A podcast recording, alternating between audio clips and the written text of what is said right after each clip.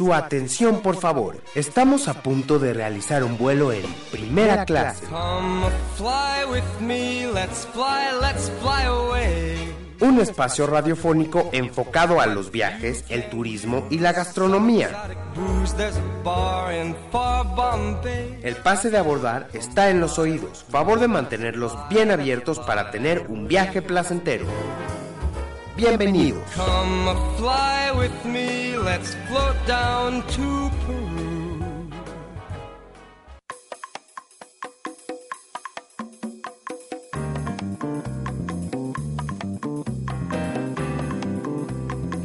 Good afternoon, bon après-midi, boa tarde, buenas tardes, señores pasajeros. Mi nombre es Janet Ávila y en nombre de la tripulación en cabina les doy la más cordial bienvenida a Primera Clase un vuelo radiofónico enfocado a los viajes, el turismo y la gastronomía. Nos escuchan a través de Radio Anáhuac 1670 AM, por internet en radio.anáhuac.mx o bien por mediante la app Tuning Radio. Somos académicos, egresados y alumnos de la Facultad de Turismo y Gastronomía de la Universidad de Anáhuac, México. La conducción de este, que es el vuelo ya 398, estará a cargo eh, de mi tripulación Juliet, eh, que estoy feliz que el día de hoy me acompañe y que arranque Carla, Carla Chío, que es alumna de la Dirección de Dirección Internacional de Hoteles. Carla, ¿cómo estás? Bienvenida. Hola, muchísimas gracias, Janet. Estoy muy emocionada, muy contenta por esta primera vez aquí, muriéndome de nervios, pero todo bien. No, hombre, te va a ir súper bien, tú no te preocupes. Muchísimas gracias. Y pues bueno, el día de hoy eh, no tendremos invitado especial, lo vamos a dejar para otra edición y vamos a estar platicando de algunos temas relacionados con el turismo. Saludo en los controles de nuestro avión al señor Mario Martínez de Radio Anáhuac. Gracias Mario por ayudarnos a no estrellar los vuelos de primera clase. Y también reconocemos el esfuerzo de nuestros asistentes de producción, Montserrat Pérez Moreno, Danae Cancino, Nico Espinosa y Ariadna Mendoza. Para esa información, nuestro tiempo estimado de vuelo radiofónico será de dos horas y nuestras ondas sonoras estarán viajando a mil watts de potencia. Estamos a bordo de la cabina Don Jaime de Arocaso de Radio Anáhuac 1670 AM y por internet nos pueden escuchar en radio.anáhuac.mx. Recuerden que nos pueden contactar por medio de nuestro Twitter, arroba, primera, arroba pclase 1670 AM y por nuestra página de Facebook, primera clase 1670 AM y los invito a escuchar los podcasts de nuestros programas en el canal de YouTube Primera Clase 1670 AM. Señores pasajeros, también les recuerdo que el teléfono en cabina es 3088-1670 y nuestro correo electrónico es primeraclase.nahuac.mx. Nos encantará saber lo que piensan sobre nuestro programa, recibir sus comentarios y sugerencias. Durante este vuelo radiofónico tendremos el gusto de ofrecerles información muy interesante a lo largo de nuestras diferentes secciones. Así es, en Mapa Náhuatl, Carla Chío nos va a estar platicando de dos destinos muy padres. Carla, ¿de qué nos vas a platicar? Les voy a hablar de Liechtenstein. Eh, eh, es un país muy pequeñito y la localidad de Schellenberg. Y también les voy a hablar en el destino nacional de Huasca de Ocampo. Perfecto, en el parte meteorológico por supuesto que traemos las noticias más importantes de la semana. Eh, después vamos a pasar a Tips, que como les platiqué, el día de hoy no tendremos entrevista, vamos a platicar de, normalmente lo hacemos como un, tema especial de turismo. Entonces, bueno, les vamos a estar platicando acerca de la seguridad, todo lo que piensan las personas, eh, bueno, en especial los alumnos antes de iniciar una, una carrera. Ustedes espérense y vamos a estar platicando. Y después en el momento gastronómico, ¿de qué nos vas a platicar, Carla? Les voy a hablar sobre la gastronomía precisamente de Liechtenstein y también les voy a hablar de una, em, un método de certificación de análisis en los restaurantes, que es el de Milo. Les vamos a contar más más adelante. Perfecto, y seguramente nos traes dos recetas deliciosas. Exactamente, también son de Les van a gustar mucho y lo padre es que están muy sencillas y los pueden preparar aquí también. Los ingredientes se consiguen muy fácilmente. Perfecto, y de tips, ¿qué nos, qué nos vas a, platicar del día de hoy? Les voy a contar cómo eh, poder hacer el afilado de sus cuchillos correctamente eh, con diferentes técnicas, con diferentes aparatos. Ah, pues bueno, sí, súper bueno, ¿no? Aunque para no estar esperando al señor afilador. Y bueno, eh, ¿en qué hacemos el fin? Yo les voy a platicar, eh, traigo unas opciones de teatro, algunas opciones de exposiciones y de eventos que hay este fin de semana que ya empiezan prácticamente todas las cosas relacionadas con el Día de Muertos. Y bueno, en nuestra sexta sección les vamos a seguir platicando acerca de los Turitips. Sí, así que señores pasajeros, en preparación para nuestro despegue, si están en casa o en cualquier otro lugar fijo, pongan el respaldo de su asiento en una posición muy cómoda. Si vienen conduciendo su automóvil, por favor verifiquen que tengan bien abrochado su cinturón de seguridad. Si están en el tráfico, por favor manejen con precaución y aligeren su equipaje. Relájense disfrutando este vuelo radiofónico. Es viernes, llegó el fin de semana. Suban el volumen de su radio. Están por iniciar un vuelo en primera clase. ¡Despegamos!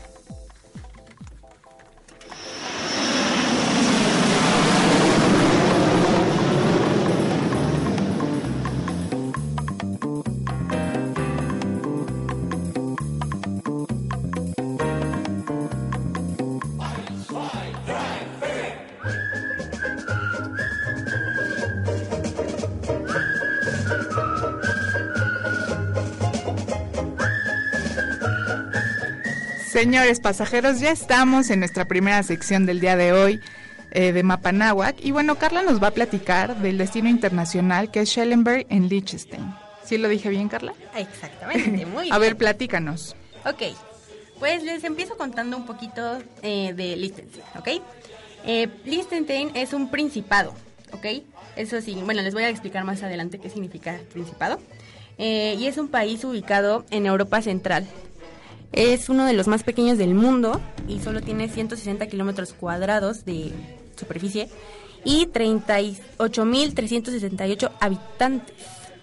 Es muy poquito, es muy pequeñito. Es muy pequeño, sí. Exacto. Y bueno, se encuentra en el Valle de Rin, en los Alpes, limita con Suiza, eh, y con este país tiene una división natural formada por el río Rin precisamente, y al este limita con Austria. No tiene costa, entonces igual adelante les voy a contar qué influencias tiene esto que no tenga costa. Y se encuentra pues a orillas del Rin, como ya les dije, y limita con igual eh, un municipio que se encuentra en, en Austria, Austria, perdón. Okay. eh, y bueno, un poquito de historia. Liechtenstein fue en la antigüedad un territorio perteneciente a la provincia de Recia del Imperio Romano. Antes del gobierno de la dinastía actual, la región era un feudo de una de las ramas principales de la Casa de Habsburgo.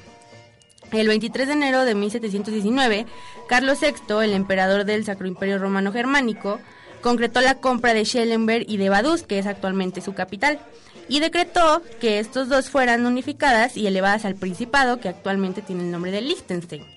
Eh, y bueno, esto fue en honor a quien fue un verdadero siervo para él y su nombre era Antonio Florán de Liechtenstein.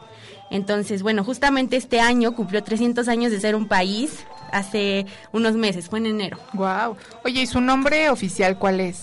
Su nombre oficial, tal cual como lo puso él, sigue siendo Principado de Liechtenstein y actualmente su forma de, de gobierno es una monarquía constitucional hereditaria sobre una base democrática y parlamentaria. Y tú me dirás, ¿qué es esto? Sí, ¿qué es esto? Yo te voy a explicar qué es esto.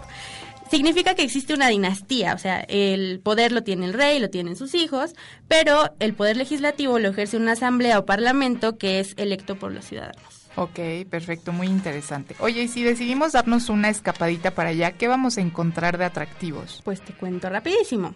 Los, los principales son la nueva iglesia parroquial que fue construida en 1963 y hoy en día es un edificio protegido. Igual está la oficina de correos, el ayuntamiento, la escuela, el convento de las hermanas misioneras de la preciosa sangre y el puesto avanzado del Museo Nacional de Liechtenstein en Vaduz. Y pues todo esto es en sí el corazón de Schellenberg y son sus principales atracciones. También alberga la casa más antigua de Liechtenstein, que es del siglo XVI, y actualmente los visitantes pueden ver el interior de una granja típica de alrededor de 1900. Ok, oye, y tienen una particularidad algunos restaurantes, ¿verdad? Claro que sí, para todos los amantes de la gastronomía, de la buena comida, de ir a pasar un rato ameno en un restaurante reconocido. Eh, tiene siete restaurantes que cuentan con estrella Michelin y de hecho justamente fueron otorgadas en este año. Y estos restaurantes son Torquel, que es de cocina moderna, Trub, que es de cocina regional e internacional, Mule, que es de comida suiza, porque pues está muy cerquita, Mare, que es de comida clásica, Trop, que es de cocina francesa, y Schosli, que es de cocina clásica. Ok, pues de todo un poco, realmente, sí. Muy bien. Oye, ya hay un castillo, bueno, sé que hay diferentes castillos. Exactamente, mira, te cuento rapidísimo. El primero se llama Oberburg y este es el castillo superior. Eh, los dos castillos que te voy a mencionar ahorita son ruinas y ya adelante te menciono los que son realmente castillos, ¿ok? El primero, eh, pues este está abierto libremente a los turistas y es, más, es el más accesible. Es el más grande también y de los dos castillos, eh, pues este es el, el que tiene mayor tamaño. Su construcción fue terminada alrededor de 1200 y estuvo habitado hasta el siglo XVI, pero aquí fue abandonada y dejó de funcionar como una residencia. Después, en 1956, Franz Joseph III, que era el, príncipe de ese entonces, entregó esta propiedad a la Asociación Histórica del Principado. Y actualmente ellos son quienes los cuidan y supervisan su investigación, mantenimiento y preservación. Ok, perfecto. Y está el castillo inferior. Exactamente, ese es básicamente lo mismo, pero es más chiquito, es una ruina también. Eh, y aquí accede, la diferencia es que accedes a pie o a bicicleta, en el otro es más fácil llegar por carretera. Es el más pequeño y bueno, eh, su construcción se terminó alrededor de 1250. Igual puedes visitar el Museo de Residencia Rural.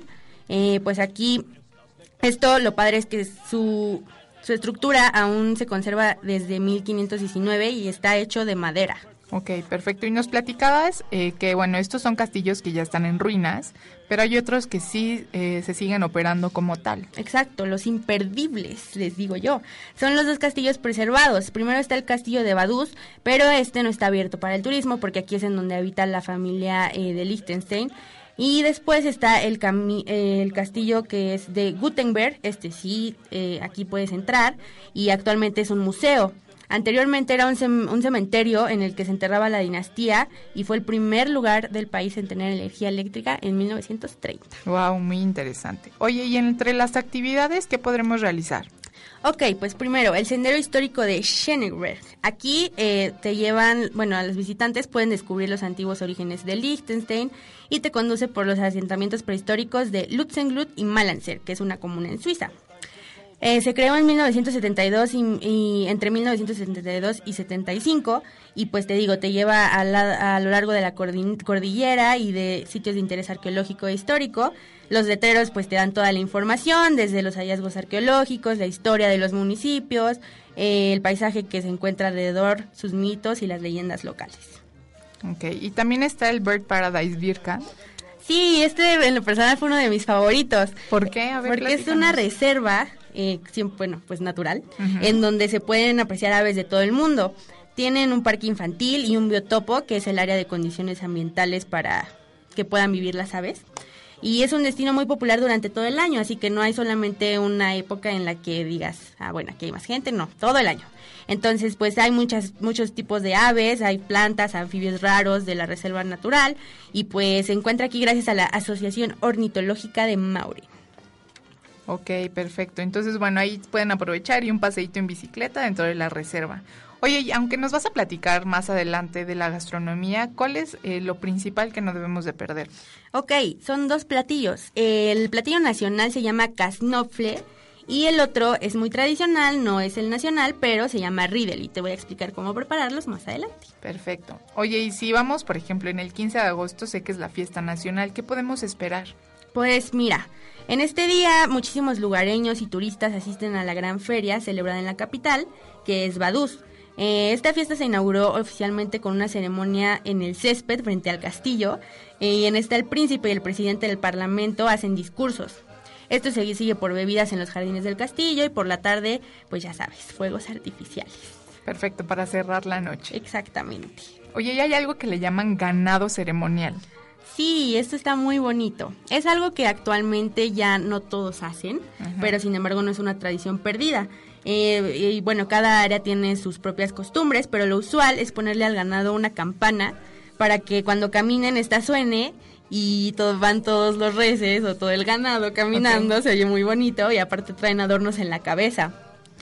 A su llegada del valle, el ganado y las ovejas son juzgados por expertos y la tradición dicta que en esta, en esta primera, ay, perdón, en esta primera semana eh, puedan escoger a las mejores. Ok, perfecto. Y hay algo que le llaman Domingo de Hogueras. Sí, este también me pareció muy interesante. Se celebra en todo el país y este es el domingo después del miércoles de ceniza.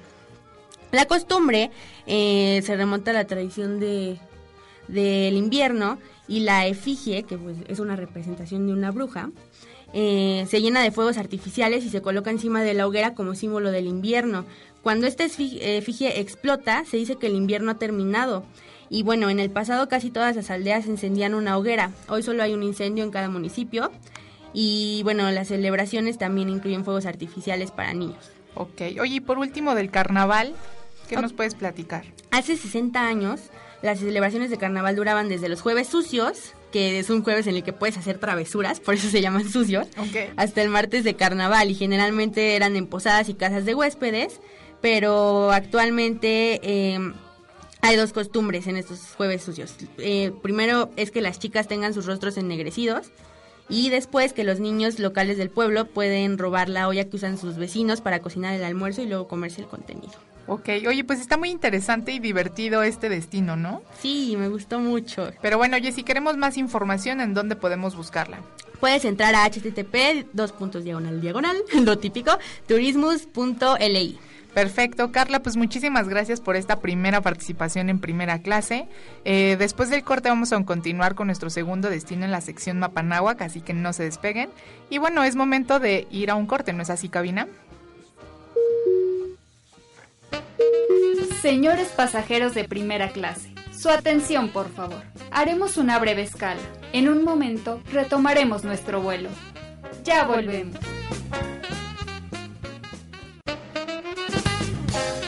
Señores pasajeros, estamos nuevamente al aire. Sigan disfrutando de este vuelo radiofónico en primera clase. Viajemos con la imaginación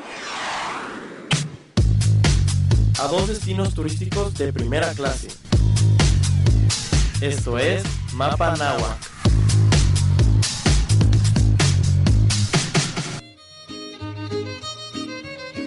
Señores pasajeros, ya estamos de regreso en primera clase. Mi nombre es Janet Ávila y estamos en nuestra eh, sección, bueno, continuamos con nuestra sección de Mapanagua con el destino nacional. Y Carla Chío nos va a platicar de Huasca de Ocampo, que a poco no se nos antoja ir de repente en estas épocas. A ver, platícanos de Huasca, Carla. Ok, pues Huasca de Ocampo tiene sus orígenes en la época colonial. Se estableció entre 1760 y 1780, siendo un centro minero. Eh, con la creación de cuatro grandes haciendas mineras. Ok. Sin embargo, la ciudad sufrió de abandono, por lo que muchos de estos edificios quedaron en ruinas y pasaron a ser parte de ejidos comunitarios. Y en el siglo XX se rescataron algunos de estos, haciendo, eh, creando haciendas para ser convertidas en hoteles lujosos. Y bueno, un dato muy curioso fue que eh, fue el primer pueblo mágico nombrado por el programa de pueblos mágicos en el 2001. Ok, ya que ya tiene un ratote y ahorita no sabemos qué va a pasar con ese programa de pueblos mágicos. Sí, está muy triste. Oye, y bueno, entonces, eh, ya que nos platicaste un poquito de historia, ¿qué podemos esperar cuando decidamos ir a Huasca? Bueno, pues tenemos muchísimos atractivos. Es lo padre de este, eh, de este lugar que tiene muchísima variedad, pero yo te voy a mencionar eh, los principales, ¿ok? okay. Bueno, primero está la ex hacienda de Santa María Regla, que fue la primera en beneficio de la plata que existió en la región y funcionó también como destilería de aguardiente. Eh, actualmente pues tiene sus túneles, bóvedas, puentes, calabozos, molinos y hornos y es considerada una de las construcciones más impresionantes realizadas por el hombre durante el siglo XVIII. Ok, y bueno, como todo pueblito mágico, seguramente tiene una iglesia. Exactamente, y esa iglesia es la de San Juan Bautista, eh, que bueno, es el santo patrono de Huasca de Ocampo, por lo tanto su iglesia es la más importante del pueblo. Y esta fue realizada por una orden de frailes agustinos en el siglo XVI para la evangelización de los asentamientos humanos que se habían constituido en la región en el año 1552. Y aquí hay una imagen de San Miguel Arcángel que fue donada por Pedro Romero de Terreros. Perfecto. Y bueno, la verdad es que el must de Huasca de Ocampo prácticamente son los prismas basálticos, ¿no es así? Exactamente. Y bueno, ¿qué son? Exacto, para quienes no lo sepan, son columnas geométricas de basalto. ¿Y qué es el basalto? Es una roca volcánica que se formó hace millones de años. Son aproximadamente de 40 metros de largo, están gigantísimos, y decoran las paredes de la barranca de Santa María Regla, que se ven bañadas por las cuatro cascadas que alimentan la presa de San Antonio Regla. Y bueno, las opciones para disfrutar de este lugar pueden ir desde el senderismo, el camping, paseo en lancha, nadar en las albercas, tirolesa, montar a caballo, picnics o cascaritas si quieres con tu familia. Igual el varón alemán Alexander von Humboldt ah, visitó la zona y quedó impresionado por estos prismas, entonces los dibujó a lápiz en 1803 y estos actualmente se muestran en el Museo Británico de Londres. Okay. Es que sí es una experiencia ir a los prismas, ¿eh? es, muy padre. Precioso. Si puedan, escápense para allá. Oye, y también está la presa de San Antonio. Sí, bueno, esta era la fuente de agua de la región y actualmente pues puedes realizar un paseo en lancha o practicar remo en lanchas o kayaks. Ok, perfecto. También está el Museo de los Duendes. Este también todo el mundo quien va a Huasca tiene que visitarlo. Y te cuento un poquito de la historia. María de los Ángeles, quien es la directora de este museo, cuenta que un grupo de amigos fue de campamento a esta casa de madera en agosto de 1994. Y en una noche de luna, un duende se les apareció a los exploradores y les comentó que no se hacen presentes a la vida de los seres humanos porque normalmente son agredidos y según la leyenda el duende decía que es poca la gente que los puede observar porque ellos son pacíficos y amigables al contrario de los seres humanos. Y bueno, la óptica de este museo tiene su fundamento en realidades que los duendes hacen posible. Por ejemplo, se dice que cuando pierdes tus llaves del auto de tu casa es porque un duende te hizo una travesura. Ok, qué miedo. Pero, y entonces, aparte de que está el museo, está un bosque de los duendes. Exactamente, y aquí puedes recorrer tres kilómetros de caminata nocturna si no eres muy miedoso. Jamás, jamás lo haría.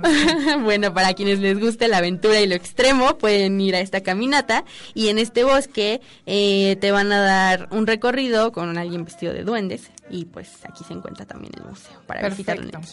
Oye, ¿y qué otras actividades tiene el, lugar? Bueno, pues primero eh, el Bosque de las Truchas es un parque ecoturístico de San Miguel Regla que te ofrece paseos en cuatrimoto, paseos a caballo, tirolesa, pesca de truchas en el lago, paseo en lancha y paseo por la cueva del Conde.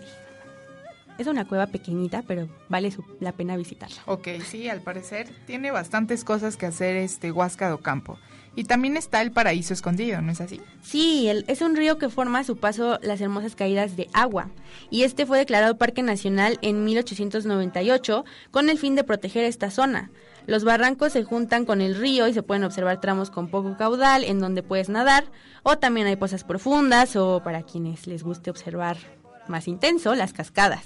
Y bueno, las paredes rocosas también se pueden escalar, puedes practicar rappel, y los guías pues también se encargan de que vaya seguro porque tienen sistemas de cuerdas que se utilizan durante todo el recorrido.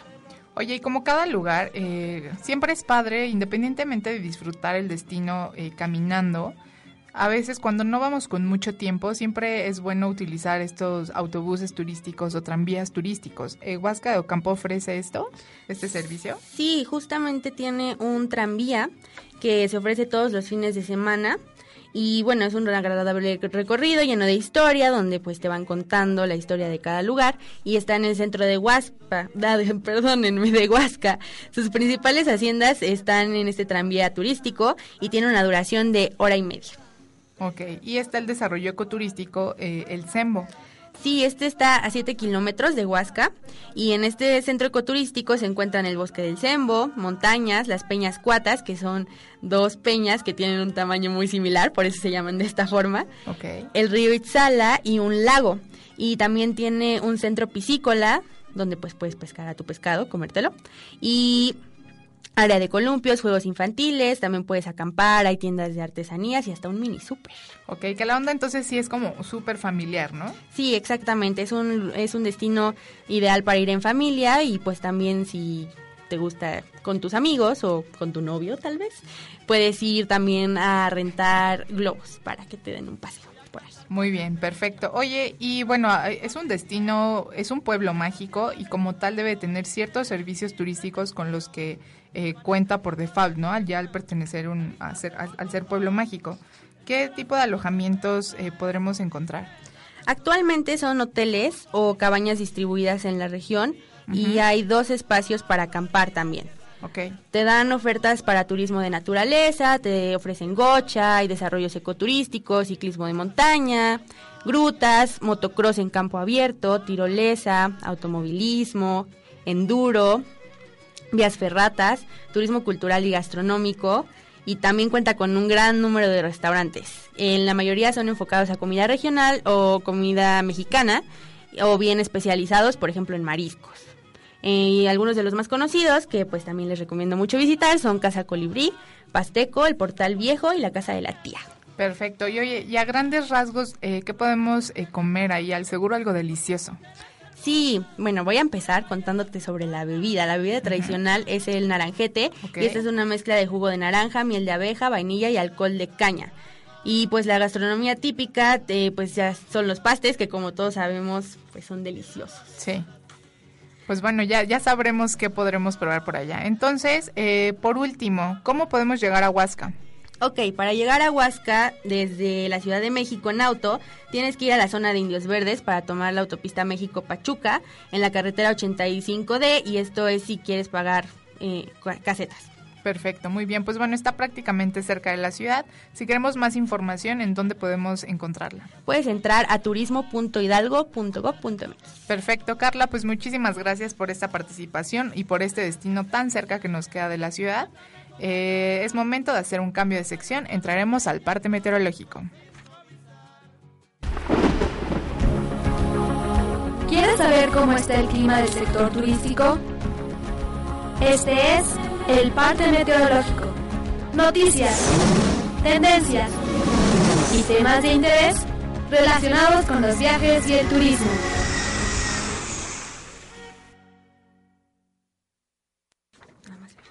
Señores pasajeros, ya estamos de regreso. Bueno, no, nada más fuimos como que fuimos y venimos, ¿verdad, Mario? Pero bueno, ya estamos en el parte meteorológico y les vamos a platicar de dos pues noticias importantes de este fin de semana. Una es muy soleada, la verdad. Y es que dice así, México recibirá 2 millones de turistas extranjeros más en 2019.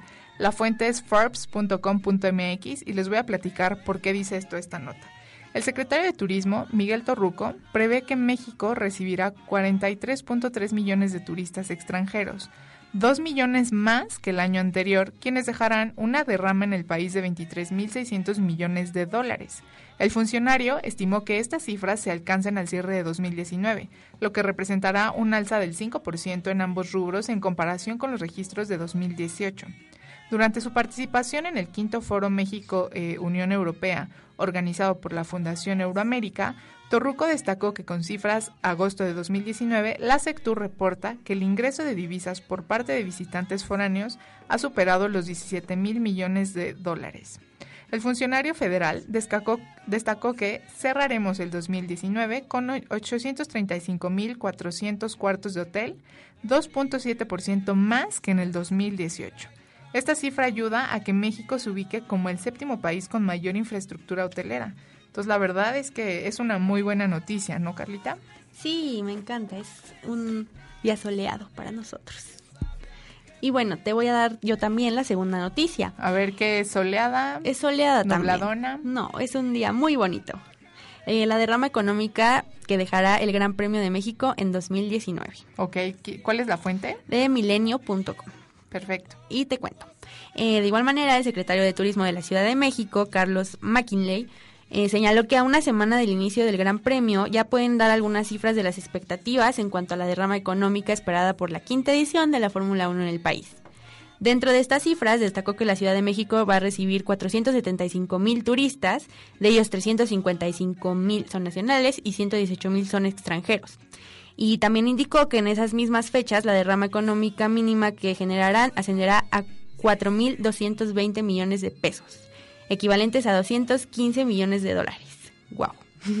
Respecto a las noches de hospedaje en la capital del país, se mostró satisfecho por la demanda de cuartos y el secretario concluyó que la ocupación hotelera rondará entre 95 y 100% en los hoteles de 4 y 5 estrellas y en el 90% en hoteles de otra categoría. Perfecto, pues sí es una gran noticia y lo que hemos platicado, ¿no? Que no necesariamente estos eventos se tienen que ir porque ay, son extranjeros y tal, al contrario, son eventos que benefician al país, que dejan de rama y que también ponen a México en un foco importante alrededor del mundo. Eh, y bueno, justo con la desaparición del CPTM, creo que este tipo de eventos ayudan mucho a que sigamos ahí en la lupa, ¿no? De hecho, aquí en la, en la facultad, eh, cada, cada vez que viene lo del evento de la Fórmula 1, nuestros alumnos van y participan eh, en un área especial de Fórmula 1 para poder estar atendiendo a estos personajes importantes, por así decirlo. Eh, y lo más importante para aprender cómo pueden hacer un servicio ahí, un servicio diferente, un servicio muchísimo más especializado. Entonces, bueno, seguramente ahorita ya estarán en la capacitación o y todo este rollo. Creo que es una gran experiencia también siempre esto, ¿no? Sí, exactamente. Ahí los que ellos realizan es justamente el catering para este evento. Entonces, pues me, cuentan mis compañeras, yo no he ido aún, pero están desde la mañana hasta en la tarde y están conviven también con todos estos corredores que pues, la verdad es una experiencia padrísima y pues está Está, es lo ideal eh, también promover que participemos en este tipo de actividades y deja un sello anáhuac muy distintivo de nuestra escuela por allá. Exacto, porque sí aprendes de un, un servicio distinto, ¿no? O sea, es como mucho más especializado. Exactamente, y pues esto también te da experiencia para cuando realizas tus prácticas o cuando te vas a trabajar, que pues todos sabemos que es un momento duro para muchos. Pero tiene que llegar. Tiene que llegar, exactamente. A todo a su tiempo. Pues sí, y de hecho también eh, hace unos días en Facebook eh, estábamos compartiendo que este año eh, creo que son seis alumnos los que se han ido a la, que han sido acreedores más bien a la beca Turquá, que se van a Mónaco. Estos alumnos participan para ganarse ese tipo de becas y yo creo que, bueno, Vero ya lo ha platicado en algunas ocasiones, que por cierto le mandamos un saludo enorme. Te extrañamos, Sí, te extrañamos, Verola pero este esta esta beca de la Fundación Turcual, los alumnos se van a Mónaco, antes tienen eh, una gran capacitación en el idioma francés, pasan por cierto tipo de filtros para que ellos se puedan ir a un restaurante de muy amplio nivel, de muy alto nivel, para poder eh, tener esta experiencia de servicio en otro, en, primero en otro país, en otro idioma y con unos estándares súper rigurosos de calidad y de servicio, eh, pues en Mónaco, ¿no? Sí. Entonces, bueno, es una gran experiencia. Ojalá te pudieras eh, eh, postular a la beca, Carlita. Eso planeo y espero.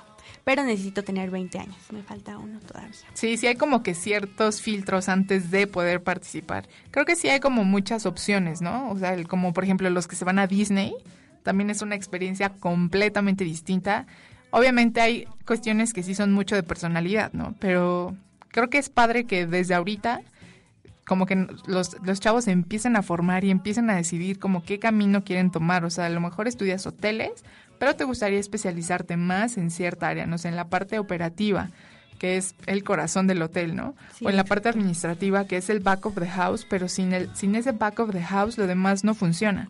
Entonces, bueno, como que es un buen momento, las prácticas siempre es un muy, muy, un muy buen momento para exprimir todo, aprender, regarla, o sea, como que es el momento, ¿no? Porque no pasa nada, o sea, al final estamos aprendiendo y mm, qué mejor momento que cuando están estudiando, también para aclarar cualquier duda. Exacto. Igual pues les deseo mucha suerte a todos mis compañeros que se van de práctica el próximo semestre. No estén nerviosos, todo va a salir bien y pues a dar lo mejor de nosotros porque está en nosotros dar el mejor servicio. Así es. Pues bueno, Carlita, muchísimas gracias. También gracias a mí por dar la, eh, la primera noticia. gracias a ti por la otra. Gracias, Mario, pero es momento de hacer un corte. Señores pasajeros de primera clase, su atención, por favor. Haremos una breve escala. En un momento retomaremos nuestro vuelo. Ya volvemos.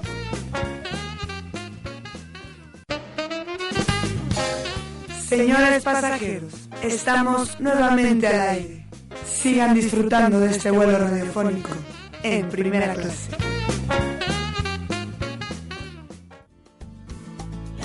Vivas del recuerdo se disfrazan de intuición en Señores pasajeros, ya estamos de regreso en primera clase. Mi nombre es Janet Ávila y conmigo está Carla Chiva. Y bueno, ahora vamos a platicarles, como ya les dijimos, no tenemos entrevista el día de hoy, les vamos a platicar de, un, de algunos temas relacionados con el turismo.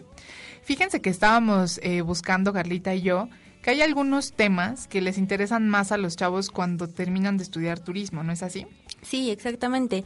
Los futuros profesionales del sector que actualmente se están formando en las facultades de turismo muestran cada vez una mayor predilección hacia los temas relacionados con las nuevas tecnologías, con el marketing digital y a la hora de escoger temáticas para sus trabajos de fin de grado.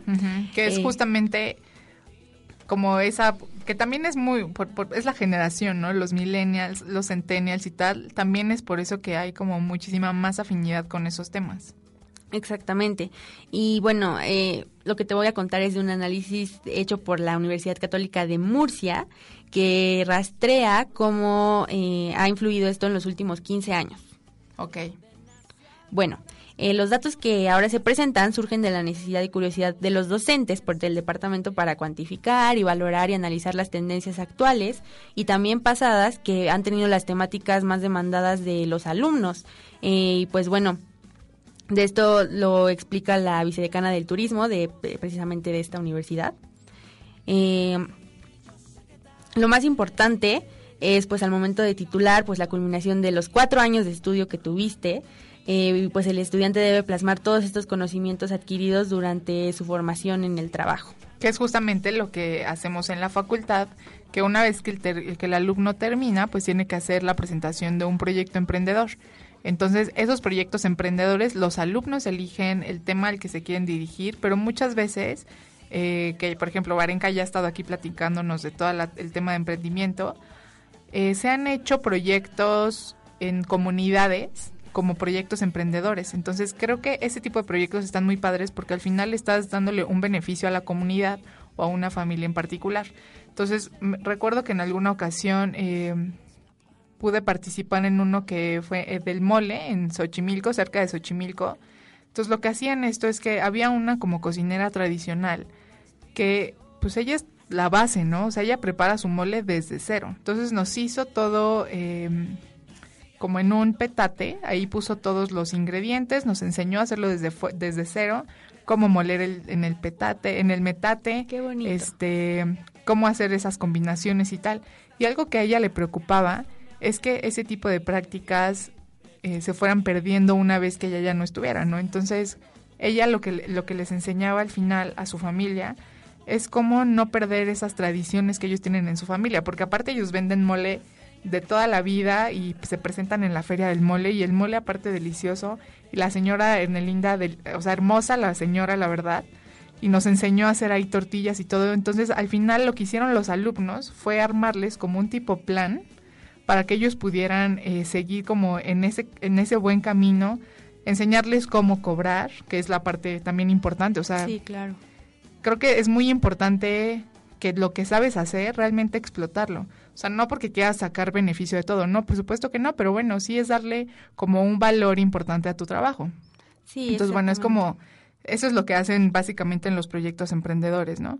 encontrar también algún problema y darle una solución, pero con diferentes alternativas, hacer un estudio de mercado, em, hacer entrevistas, hacer una serie de cosas para que al final salga una buena propuesta. También la parte financiera es como súper importante. Entonces sí, al final creo que en esa materia como que engloba todo y los alumnos creo que se sienten como mucho más orgullosos porque dicen, híjole, sí, o sea, llevo un camino súper largo, he contribuido un montón y aparte se dan cuenta que han aprendido mucho, que a lo mejor ah, durante la carrera como que dices, ay, ni me lo sé, pero ya cuando realmente te toca hacerlo, dices, ay, no, pues sí, o sea, creo que sí aprendí muchísimo en la clase de administración estratégica o de finanzas o no sé, ¿no? Entonces, bueno, creo que está padre ese, ese tipo de proyectos. Sí, pues justamente eh, va a ser este el momento ideal en donde ellos pueden aplicar todo lo que aprendieron. Y bueno, para eh, saber más acerca de este tipo de proyectos, cómo se pueden hacer, los docentes eh, de esta universidad constataron que el avance progresivo de los temas, eh, pues por ejemplo del Big Data, del Internet de las Cosas, de redes sociales y el marketing, influye mucho en estos proyectos. Entonces, en la actualidad, estos temas pasan a ser algo muy importante y encontramos trabajos de Big Data, por ejemplo, que se asocian a temáticas de marketing como de medio ambiente o de legislación turística. Y justamente, bueno, las temáticas escogidas que son más populares, eh, vas a, me vas a dar mucho la razón, ahorita lo vamos a relacionar con lo que me dijiste, son de patrimonio cultural, que pues es justamente eso, ¿no? Que no se pierdan nuestras tradiciones, que estemos orgullosos de quiénes somos, de hacia dónde vamos como país, porque creo que tenemos un potencial enorme, bueno, no creo, aseguro que tenemos un potencial enorme y una cultura maravillosa también se enfocan a la legislación y la política turística, que pues esto se refiere también a poder regular más algunos temas, por ejemplo, hablando del turismo eh, que tenga que ser sustentable, que pues tenemos que hacer mucho énfasis en esto, no no acabarnos nuestros destinos, no porque eh, pues por querer estar ahí dañarlos.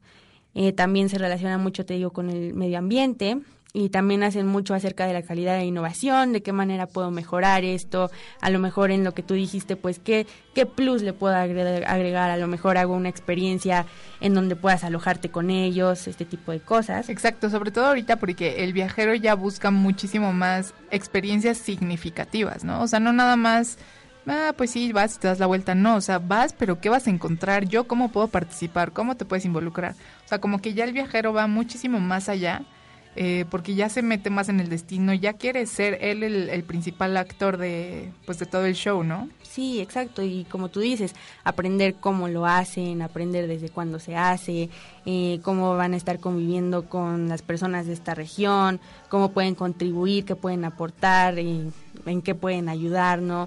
Y justamente, pues, no, que no sea una experiencia de fui, bueno, me quedé dos días, ¿y qué más hiciste? No, nada no conocí, no hice, no me involucré. Entonces la gente pues busca justo eso, ¿no? Actualmente es una tendencia muy, muy grande. Sí, de hecho hace un par de semanas me tocó estar en un evento de con inversionistas y hoteleros y ellos estaban platicando acerca de los complejos hoteleros actuales que ya están presentando, me parece que en la Riviera Nayarit. Ya no solamente, o sea, bueno, son en primer lugar son complejos turísticos muy grandes, ¿no? Y ya no, ya no nada más es el edificio, y los restaurantes, no, o sea, ya es prácticamente una ciudad porque alrededor no hay nada, no sé, a 6 kilómetros, 10 kilómetros a la redonda, no hay nada, entonces estos complejos turísticos ya tienen todo, o sea, ya van a tener no solamente las típicas canchas de tenis, que los hoteles normalmente como all inclusive los tienen, sino eh, ya tienen, por ejemplo, zonas para patinar, pero para patinaje eh, en patineta, pues, o para patinaje normal con patines, o sea, ya es como que va muchísimo más allá, ya hay zonas muy especializadas para niños en donde los adultos no que se quieran despreocupar por sus hijos, no así, pero o sea, ya hay como zonas eh, dentro de los complejos mucho más especializadas para que realmente cada integrante de la familia viva su experiencia desde eh, su, o sea, a partir de su edad, ¿no? Desde el tipo de actividades que pueden realizar. Entonces, como que sí está yendo o sea, está cambiando muchísimo la tendencia ah, de viaje, ¿no? Sí, claro, como tú dices, a lo mejor no lo va a disfrutar igual un niño de tres años que pues su papá que quiere realizar otras actividades, entonces es algo muy padre que se ofrezcan este tipo de cosas, muy innovadoras, la verdad me pareció muy interesante, no, no conocía. Y otra cosa, también hace poco hablando de, la, de los temas digitales, hace poco nos platicaban que bueno, o sea, conocemos las plataformas para eh, reservar hospedajes, ¿no? Y normalmente pues todo te lo reservan por noche. Pero ahorita ya hay una tendencia que eh, es una empresa, me parece que europea, que está entrando a México. Española, creo. Ajá, que eh, creo que se llama Bayhours o algo así. Ya tú puedes decir de, ay, ¿sabes qué? Me quiero ir a descansar, no sé, al Hotel Marquís de Reforma, nada más voy a querer estar tres horas. Y solamente reservas la habitación por tres horas. Entonces esta plataforma solamente trabaja con ciertos hoteles y tú te puedes quedar por tres horas sin necesidad de pagar la noche completa. O sea, creo que está bastante bien porque ya les das muchísima más flexibilidad al turista. Y también hay otra que eh, el turista es el que marca su presupuesto. Entonces ahí pone, por ejemplo, no, sabes que yo nada más quiero gastar 800 pesos. Entonces tú ahí pones lo que quieras gastar y te arroja las empresas que están dispuestas eh, a recibir ese presupuesto que tú tienes. Si te pasas del presupuesto, si, si, si esas se pasan del presupuesto, te va a mandar otras opciones que se ajusten. Pero está padre porque también ya como que el viajero va marcando como su pauta, o sea, ya no nada más espera a que el hotel les dé eh, lo, que ofrece, ¿no? O sea, como que está muy padre también eso esa flexibilidad. Sí, claro, que cada vez nuestros turistas son más exigentes y nosotros como turistas también nos volvemos más exigentes. Entonces, este tipo de cosas pues se relacionan justamente con esto, con gestionar correctamente tus destinos y el comportamiento de tu oferta y demanda, que es justo lo que dices, ellos ya quieren un plus, un extra, poder planearlo desde su propio deseo, desde su propio anhelo de cómo realizar sus vacaciones. Y pues de esta manera desarrollas tus productos, los mejoras, continúas haciendo una mejora continua en tu marketing, eh, aplicas nuevas tecnologías, organizas y creas empresas también, justo como la que me acabas de comentar, de Buy Hours, que la verdad es una iniciativa muy buena. Creo que así le puedes sacar muchísima más productividad a un hotel porque pues recibes más ingresos diarios que de una sola noche. O sea, se va a hospedar mucha gente y puede darte una mayor utilidad y pues puedes también innovar en muchísimos otros ámbitos. Eh, por ejemplo, una propuesta de empresas innovadoras. Eh, te, digo, te puedo decir que los docentes observan en, en, los últimos años que la tendencia clara es que la creación de las mismas deje de plantearse solamente en un entorno urbano, sino que te da también paso a tener muchas propuestas de creaciones de empresas sostenibles e innovadoras justamente en las áreas rurales, como nos comentabas. Ok, no, sí, y también hay muchas que ya están ligado al vino, ¿no? Sí, también hay muchísimas culturas, eh, muchas eh, regiones donde realizan una ruta del vino. No sé si has escuchado sobre estas rutas. Eh, pasan, por ejemplo, por Querétaro, por Hidalgo, y son guiadas y son justamente a lugares que no son tan conocidos, que tú podrías decir, ah, pues la verdad no tenía idea de que en este lugar se producía vino, porque sales más de estas bodegas comerciales que todo el mundo conoce, a las que todos hemos ido, que pues bueno, no menciono nombres, pero seguramente ya las conocen, y pues te enfocas eh, a lo mejor en una producción de vinos más orgánica, más ligera, más que se adecue a tener varios tipos de uvas, o a lo mejor que eh, no, no se preocuparon tanto por qué el mosto y eso lo realizaron, sino que lo realizaron más a la antigua. Entonces estas experiencias también están muy padres y también pues se enfocan en la gastronomía de estos mismos entornos y son muy muy completas, igual las organiza el gobierno. Sí, de hecho aquí en la facultad tenemos un viñedo, trabajamos en colaboración con eh, Viñedos Azteca y ahí dentro de Viñedos Azteca la facultad tiene un espacio en donde ya hemos ido a sembrar eh, pues la vid y todo este rollo, la hemos ido ya a cortar, ya se está preparando, yo creo que ya en unos mesecillos tendremos listo el primer cargamento de vinos de la facultad. Entonces también está padre porque son cosas en las que los alumnos se pueden involucrar, ¿no? Pues ellos van, ellos plantan, ellos cortan, ellos ven todo ese proceso, por supuesto acompañado con los expertos de que están relacionados con el vino aquí en la facultad. Y este, y bueno, de hecho hay catas de vino siempre, por supuesto, con, con consumo responsable, porque los alumnos toman esas materias. Y sí hay muchos que se han eh, ido por ese camino. Hay una alumna también, creo que de restaurantes, que acaba de regresar de hacer una certificación como bartender, pero los que, ¿cómo se llama? Los que hacen como malabares. Como malabares. Sí, sí, justo yo tomé una clase con ella, estuvo muy ah. divertida. Eh, te enseñan pues de qué manera lo sirven y lo realizan en un show y nos mostró como lo pasas de lado, lo pasas por encima, le das vuelta y pues lo padre es que, o sea, la botella, obviamente nosotros practicamos con botellas eh, que son más duras, que no se rompen si se te caen y son especiales para esto. Eh, pero lo padre pues es que aquí se te puede caer, lo intentas, lo intentas y ya lo que nos decía justo es eso, que no, que no te frustres, que no te va a salir siempre bien a la primera. Ella nos contaba que lleva, me parece que cinco años trabajando y que practica a diario seis horas o siete o las que sean necesarias y pues a veces también se equivoca, ¿no? Pero de eso se trata, de estar aprendiendo, de hacerlo lo mejor que puedas. Y pues está muy padre que le buscó otra variante, ¿no? Que ella pues aprendió acerca de las bebidas y todo, le apasionó este mundo y pues su, su gran sueño fue hacerlo mediante un show, entonces se especializó en esto y pues nos lo pudo compartir acá nosotros, fue muy interesante. Oye Carla, y justo ahorita que platicábamos, bueno, de este estudio de esta universidad, tú que ahorita estás en tercer semestre, ¿no? Sí. Pero, ¿ya has pensado como, no sé, de algún proyecto que te gustaría llevar a cabo?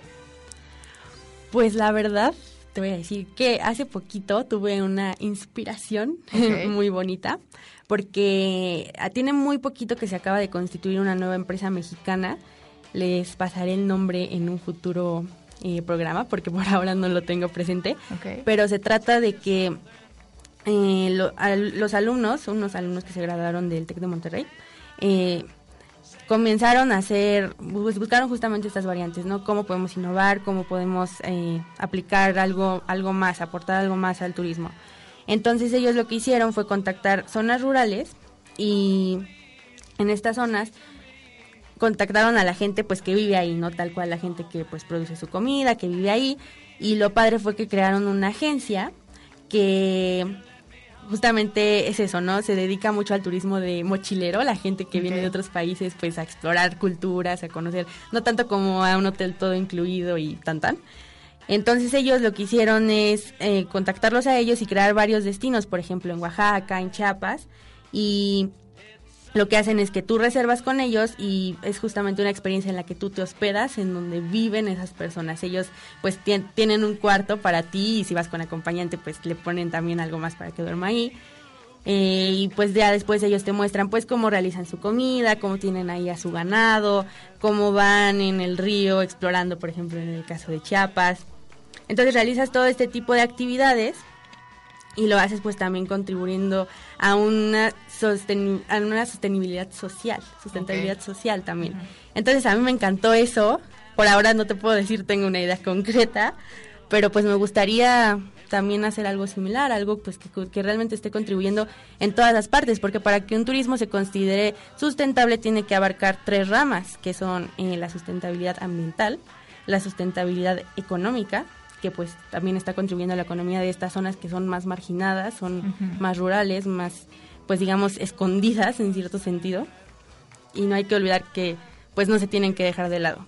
Y también eh, a la sociedad que es justamente pues abarcar todo esto. Entonces me pareció una propuesta muy interesante que justamente ganó un concurso de emprendimiento y les otorgaron el premio en Nueva York y pues yo soñada, ¿no? Ya te imaginarás. Ya te viste. Ya me vi exactamente haciendo algo pues aún mejor, ¿no? Que pueda abarcar más cosas, habrá que centrarlo futuramente, tengo todavía varios semestres, puedo decir que todavía no voy a la mitad, entonces hay tiempo. No, pero, lo padre es que ya tienes una idea y pues a lo mejor nada más ir trabajando en borradores, porque al final eh, pues es parte como de esa mm, creatividad que uno va teniendo. No se vas a, de viaje a algún lugar y dices, ay, esto también lo podría aplicar en mi empresa. Lo voy a anotar para que no se me olvide. o sea, es como que irle así abonando a todo eso, sí. No, la verdad está padrísimo y vas a ver que cuando termines el programa vas a querer vas a querer hacer tantas cosas que ni vas a saber por dónde empezar. Abarcar el mundo, comérselo. y bueno, pues también eh, lo padre que tenemos aquí en la escuela, pues es que justamente tenemos muchísimos programas de emprendimiento, te pueden incubar pues tu idea, llegar. Hasta ahora no lo he hecho, pero también voy a intentarlo porque pues sé que ellos te llevan de la mano, no sé que también por ejemplo puedes llegar a participar en Shark Tank, has escuchado de este programa padrísimo, entonces pues ya vi las oficinas y todo, ahí está la gente y pues también es fomentar eso, ¿no? O sea, si quienes nos estén escuchando que sean eh, alumnos o egresados, pues que, o sea, contamos con muchas herramientas para que pues tus ideas no se queden solo en ideas, que es lo que se busca justamente, que puedas hacer un impacto y que tenga una repercusión tu idea, que realmente la puedas aplicar. Entonces, pues yo estoy encantada. Eh, está padrísimo que te lleven de la mano por este camino, que la verdad es muy difícil porque el emprendimiento pues es algo complicado, pero así podemos hacerlo. Exacto, pues sí, solamente es cuestión de perderle el miedo y de aventarse eh, para realmente ser, pues no sé, ¿no? Creo que esta parte como de ser atrevidos nunca se nos debe de quitar, ¿no? para realmente poder hacer las cosas. Y pues bueno, es un gusto estar aquí platicando con Carlita, pero es momento de hacer un pequeño corte, ¿no es así, cabina? Cabina. Vamos a un pequeño corte y regresamos. Muy bien. Señores pasajeros de primera clase, su atención por favor. Haremos una breve escala. En un momento retomaremos nuestro vuelo. Ya volvemos.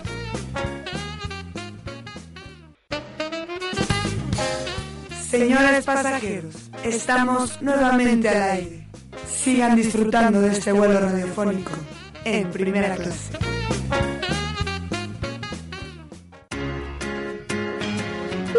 Señores pasajeros, ha llegado el momento gastronómico del vuelo. Les ofreceremos consejos culinarios y exquisitas recetas. Tomen pluma y papel, pues la experiencia será de primera clase.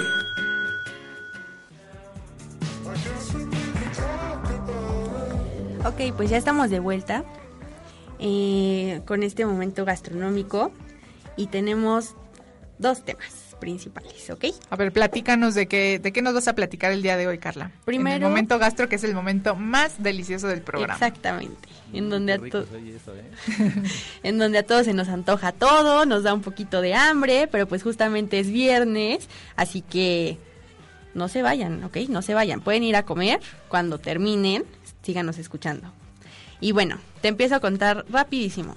Eh, la gastronomía de Liechtenstein Pues consiste eh, básicamente en los dos platillos que te digo, porque es realmente muy simple, pero también es nutritiva. Okay. Y entonces, como este es un país que está situado entre Austria y Suiza, la cocina está muy influenciada por estos dos países. Y bueno, si tú agregas las bebidas también a esta parte gastronómica, eh, también hay influencia de Italia, de Francia y de Escocia. Entonces, este espectro culinario, pues como ves, con tantas influencias, es muy diverso. Y aquí puedes encontrar cuatro restaurantes gourmet que son que tienen puntos Gold Mi, mi Yo, que te voy a mencionar más adelante de qué se trata que son diferentes a los que nos platicabas en, en Mapanahuac, ¿verdad? Los otros son estrellas Michelin. Exactamente, estos son, este es otro tipo de, de calificación que se brinda a los restaurantes. Y bueno, también hay sencillos lugares, por si tú dices, pues a mí sabes que no me llama la atención esto para nada, eh, puedes ir a restaurantes más tradicionales o también si gustas, pues a restaurantes más internacionales. Ok. Y bueno, hablando ahora sí tal cual de la, de la cocina, eh, pues la cocina de este país es muy simple y nutritiva porque en el pasado pues era una cultura muy rural, entonces esto influyó en su cultura alimentaria. El plato nacional es el kasnov, que te comentaba hace ratito y ahorita te voy a detallar muchísimo más, y el otro muy conocido igual es el riedel. Y ambos platos se cocinan muy a menudo también en Suiza o Austria, que pues están muy cerca de la frontera. También algo que es muy importante que te mencione porque influye muchísimo en que la gente deje de comer más pescado es que Liechtenstein y Uzbekistán son los únicos dos países en el mundo que no tienen costa. Wow. Y además de no tener salida al mar, no la tiene tampoco ninguno de los países que los rodea. Okay. Entonces la tienen muy complicada para tener el pescado, que realmente sí hay, pero por lo mismo es muy caro.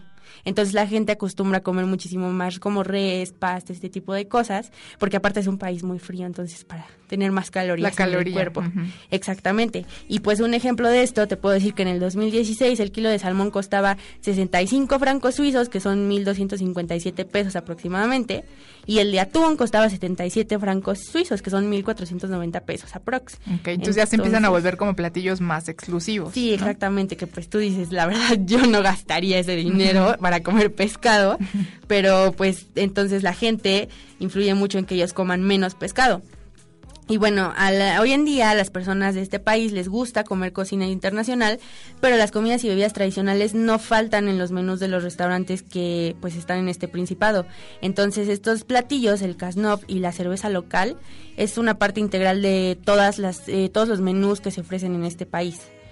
Eh, y hablando de bebidas, por ejemplo, este principado tiene muchísimo que ofrecer.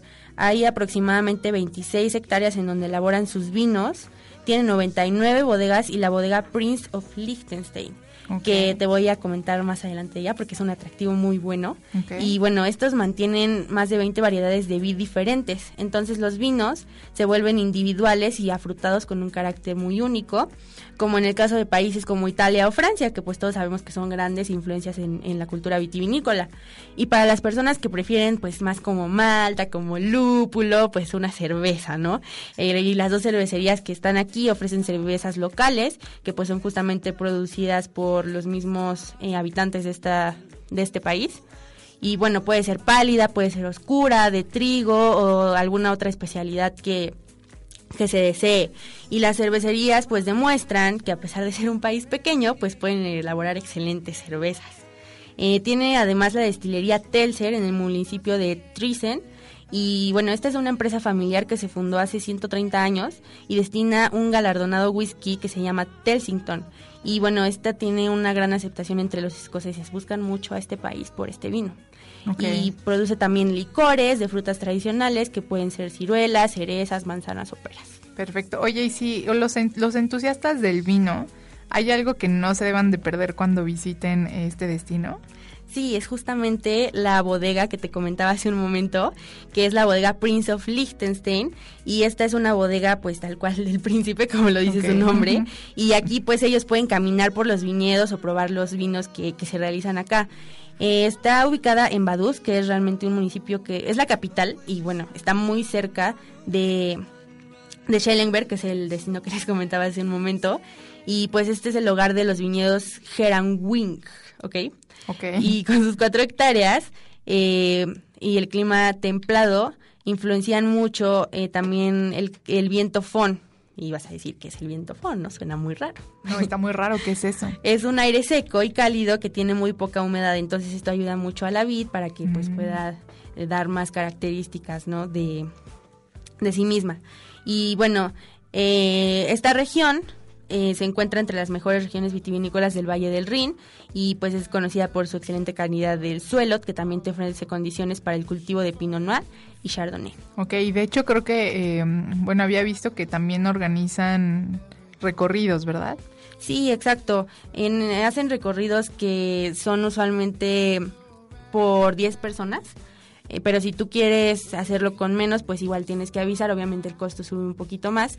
Pero en este pues te llevan por todo, por donde tienes la, la vid, donde la cultivan.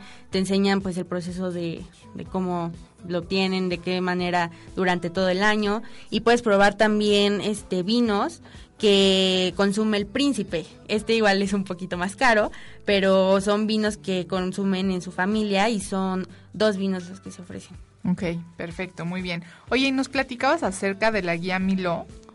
Gold Milo se llama. Gold Milo, exactamente. Eh, pues es la que te comentaba que tienen algunos restaurantes de Liechtenstein y es una de las referencias que hacen un gran impacto en el mundo de las guías gastronómicas francesas, sobre todo porque pues en acá por ejemplo en México pues es más reconocida la Mi- Michelin que, que esta. Pero bueno, este esta guía, su nombre viene dado por Henry Gold y Christian Milot que son dos, bueno, fueron más bien dos críticos gastronómicos famosos por la divulgación y promoción que realizaron sobre la Nouvelle Cuisine, que pues tú ya sabrás que era enfocarse más en la comida, más en el gusto, en, en sí misma la comida y pues el arte, ¿no? Que es realizarla. Y la guía pues se convirtió en el portavoz precisamente de este movimiento. Eh, ellos dos trabajaban en la editorial de París Press y el primero, Henry, era reportero y Christian era responsable de la, de la sección Magazine. Después de un artículo que escribió Gold, se llamaba Weekend, eh, eh, Promenades, fin de semana y paseos, que es la traducción, pues ambos se convirtieron en compañeros de mesa. Y una vez que sucedió esto iniciaron su viaje por las tierras francesas que en la década de los 60 pues ya se encontraban desprendidas de todas las penurias pues de las guerras no que sufrieron y aquí descubrieron el ocio y el gusto pues por lo refinado, por lo exquisito, por lo natural, en otras palabras, la Nouvelle Cuisine.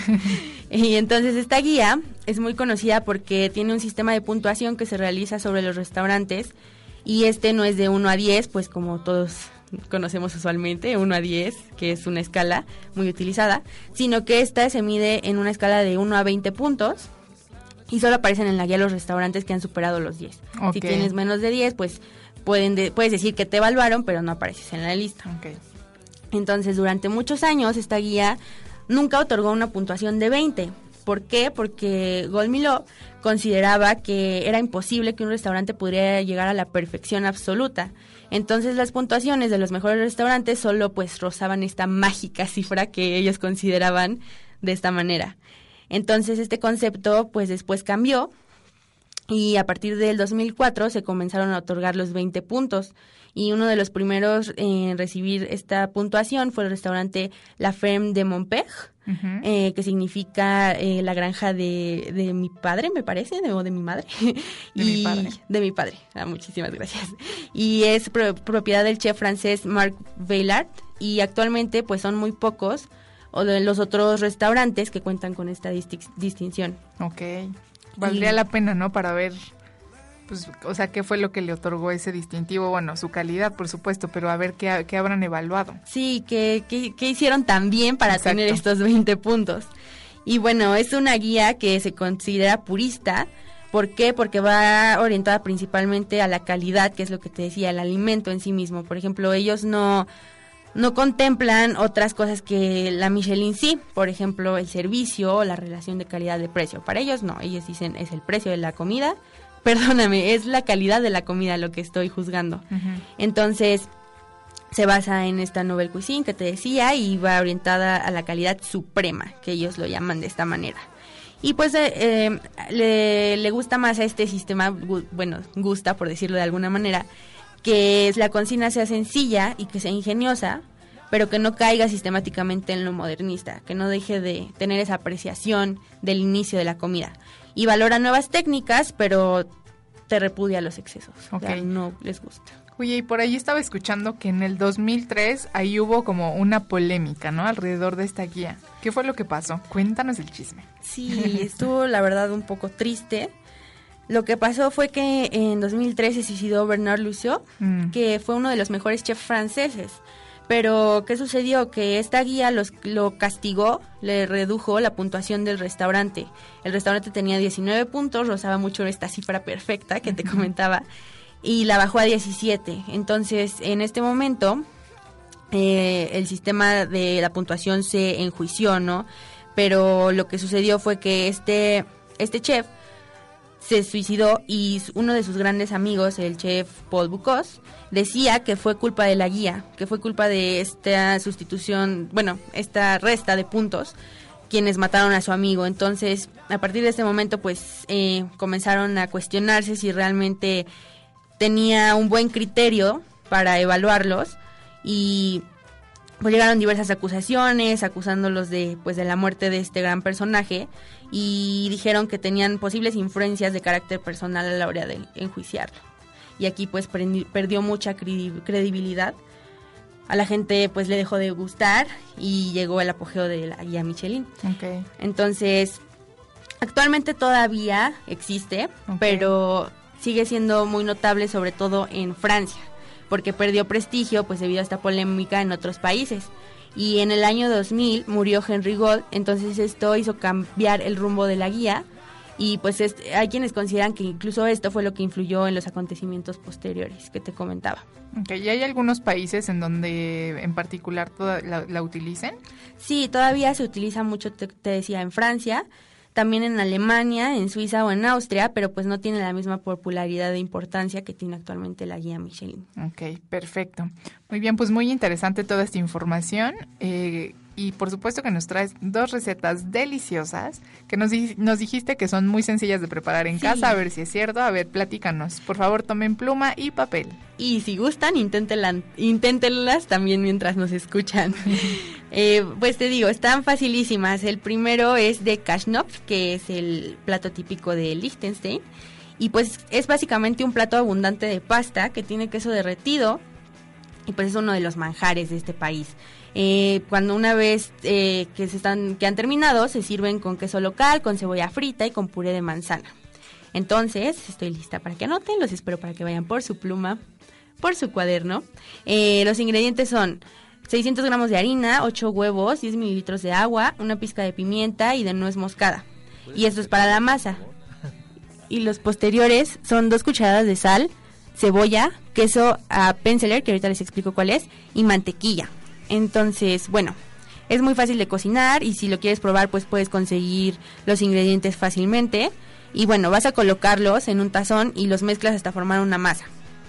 Ya que los dejas, ya que los mezclaste, los dejas durante 10 o 20 minutos que, que estén remojados y pasas la masa a través del rallador especial eh, Knopfle Hobel, que es un rallador muy largo que tiene un cuadrito encima, entonces esto hace más fácil que pase la pasta por aquí. Eh, y tienes, bueno, eh, lista el agua hirviendo con dos cucharadas de sal. Vas a dejar los pequeños trozos de masa que salieron de este rallador en el agua hirviendo durante un par de minutos, pues ya tú considerarás cuando tengan la consistencia adecuada. Y los vas a colocar en un tazón, vas a agregar el queso a Penseler y lo vas a mezclar. El queso se puede conseguir en supermercados y su precio eh, es alrededor de 986 pesos el kilo. Es un queso típico de Suiza y tiene tres versiones. El que se vende en México es el clásico, es la etiqueta blanca y se encuentra fácilmente y está envejecido de 3 a 4 meses. Se vende también el surquá, que es de- está envejecido de 4 a 6 meses y es de la etiqueta dorada, y el extra, que es mayor de 6 meses y tiene la etiqueta negra. Entonces, bueno, este fue como un dato cultural de este queso. Ya una vez que tienes eh, los pasos anteriores, vas a freír los aros de cebolla en mantequilla hasta que estén dorados y después los colocas en la parte superior del plato y los vas a servir. Ok. Entonces las guarniciones que puedes utilizar pues son ensalada verde, ensalada de papa o salsa de manzana. Y bueno, como un tip que les puedo dar es que si están demasiado secos puedes agregar un poco de agua caliente antes de que empieces a mezclar el queso. Pues se antoja, ¿no? Se antoja esta recetita. Sí, ¿Con qué vino lo, maridarías? Creo que yo con algo blanco. Sí, ¿No? suena bien. ¿O Me rosado? gustaría. soy muy fan del vino rosado. Mucha gente me va a criticar por esto. Yo lo sé, no me odien, pero me gusta muchísimo. Se me hace un vino muy rico. Y visualmente, pues me encanta, la verdad. padre, ¿no? Sí, como que creo que con un vinito blanco quedaría bastante bien, ¿no? Por el tipo de ingredientes que tiene. Y como es algo saladito, pues a lo mejor lo bajas más con un poco de dulzor, entonces queda muy bien. Sí, muy buena receta de, para que preparemos este fin de semana. Y también nos vas a platicar, bueno, nos vas a dar la receta del Rivel. Sí, y bueno. ¿Qué es esto? Es básicamente otra masa que te comentaba que ellos buscan mucho obtener la caloría. Exactamente. Entonces, bueno, esta está hecha de maíz o puede ser de trigo también y ambos ingredientes se cocinan en leche y agua en una especie de papilla y después de eso la papilla se debe hacer larga y lentamente en una sartén. Después debes de, revolver para recibir las pequeñas piezas en un color dorado y tradicionalmente pues eh, este se come con puré de manzana o simplemente se sumerge en café o leche. Muy rico.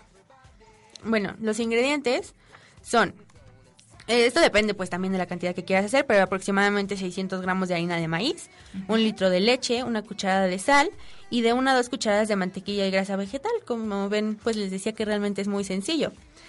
La preparación va a ser colocar un tercio de agua, dos tercios de leche, una pizca de sal y un poco de mantequilla o grasa vegetal en una sartén y va a servir y agregar la harina de maíz.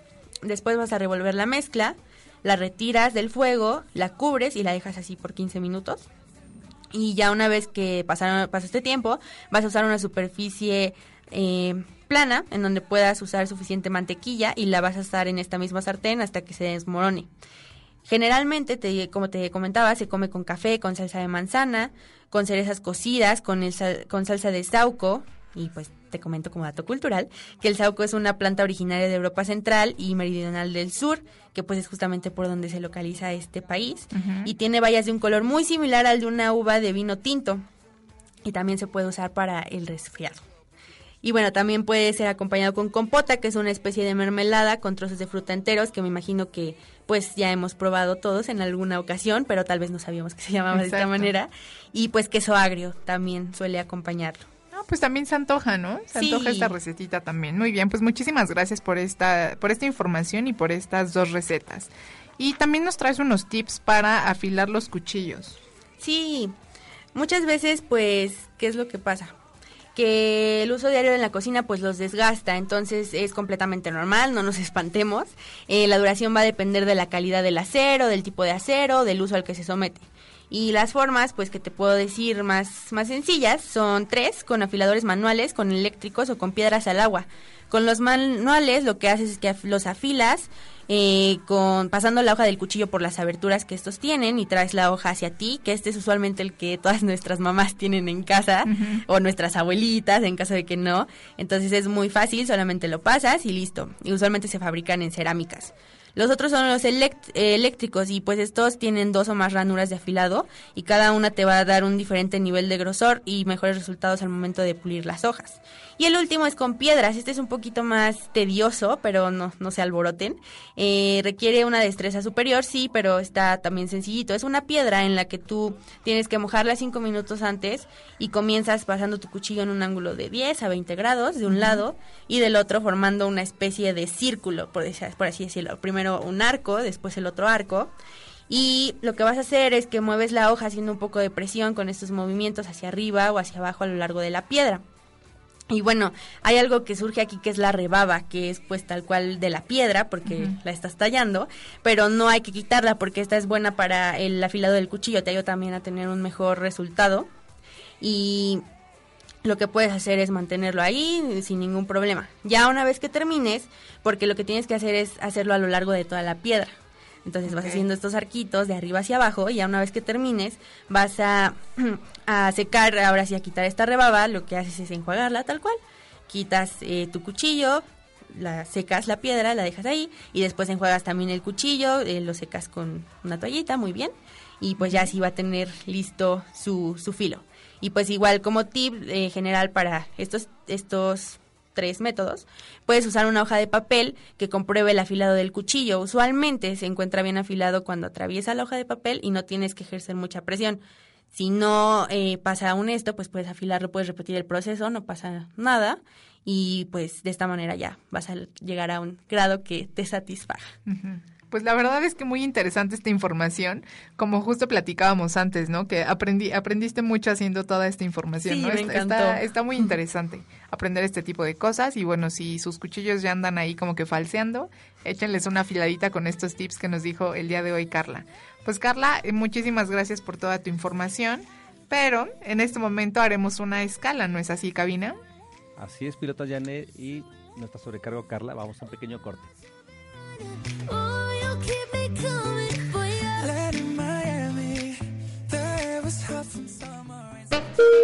Señores pasajeros de primera clase, su atención por favor. Haremos una breve escala. En un momento retomaremos nuestro vuelo. Ya volvemos. Señores pasajeros de primera clase, su atención por favor. Haremos una breve escala. En un momento retomaremos nuestro vuelo. Ya volvemos. Señores pasajeros, estamos nuevamente al aire. Sigan disfrutando de este vuelo radiofónico en primera clase. ¿Qué hacemos el fin? Te daremos sugerencias para disfrutar la Ciudad de México y sus alrededores durante el fin de semana.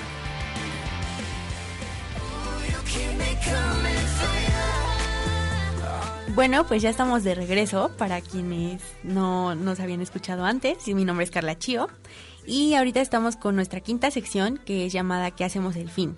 Nos la va a dar nuestra compañera Janet y pues estamos muy emocionados para que nos cuente qué podemos hacer este fin de semana, para pasarla con los amigos, con nuestra familia. Cuéntanos un poquito más, Janet. Ya viene, la verdad es que, un, bueno, en primer lugar ya estamos casi en diciembre, Sí, Ya, ya está por todos lados, pero creo que también hay que disfrutar ahorita esta época. Y es que sabemos que octubre es conocido como el mes del diseño en la Ciudad de México. Y este año es especial porque nuestra ciudad fue nombrada capital del mundo del diseño con proyectos como Design Week México, Fashion Week México y el Abierto Mexicano de Diseño. Y tampoco podemos olvidar la Feria Internacional del Libro en el Zócalo, eh, Docs MX Festival Internacional de Cine Documental en la Ciudad de México y las actividades especiales del Festival Internacional Cervantino que se llevan a cabo en la Ciudad de México y por supuesto también en Guanajuato y un sinfín de eventos que harán que no se queden en casa ni un minuto. Así que de verdad los fines de semana son para aprovecharlos y yo les traigo algunas opciones. Primero, si hay niños en casa, les recomiendo que vayan al teatro a ver los cuentos de la Catrina. Les voy a platicar por qué. Para celebrar como se debe el Día de Muertos, regresa la cuarta temporada de los cuentos de la Catrina. Esta pieza mezcla leyendas, historias y misticismo para recordarnos el valor de esta celebración de nuestra cultura. Nos cuenta lo que sucede eh, cuando la noche del 2 de noviembre la Catrina mexicana decide visitar a la familia Martínez del Campo para mostrarles el valor de esta fiesta y sus misterios. Además, para representar lo mejor de dos mundos, está Mr. Treat, que es Samuel Kelly Alo, que es el actor, y también cruza el portal de los muertos para defender su celebración favorita, que es Halloween. Entonces, como que aquí se juntan estas dos celebraciones súper importantes, la mexicana y la gringa, por así decirlo. Sí, claro, que nosotros siempre juntamos por alguna razón, siempre celebramos ambas para nosotros es como una sola, ¿no? Pero bueno, durante toda la escena eh, van apareciendo títeres y monstruos y dos valientes superhéroes que son Capi Pan de Muerto y Liderix, que tratan de resolver un difícil reto para poder revivir sus sueños y unir a la familia. Pero no pueden hacerlo solos porque ellos necesitan de la estrella que cada uno de nosotros llevamos dentro. Qué bonito. Eso está muy bonito, ¿verdad? muy tierno. En total son 11 personajes los que conforman eh, este montaje que está lleno de secretos, de cuentos y de guiños a elementos clave como las calaveritas literarias y ofrendas que son parte de nuestra tradición. Se trata de una puesta en escena que reactiva la fuerza de su imaginación para, para descubrir que Halloween es para disfrutar, disfrazarse y divertirse, pero el Día de Muertos es la celebración para recordar con amor a nuestros seres queridos, reunirse en familia y crear recuerdos que duren para toda la eternidad. Creo que, o sea, los dos tienen un gran valor. Eh, creo que uno es muchísimo más sentimental y el otro sí es mucho más para divertirse y todo este rollo, ¿no? Si se quieren dar una vuelta, eh, esta escena va a estar en el Teatro Milán los días sábados y domingos en la función de las 11 de la mañana y de la 1 de la tarde a partir de este fin de semana. Entonces, bueno, creo que vale la pena eh, darse una vuelta. Son dos celebraciones muy divertidas y si hay niños en casa, pues muchísimo mejor. Claro, llevan a sus hermanitos, los estudiantes de la facultad. Sí.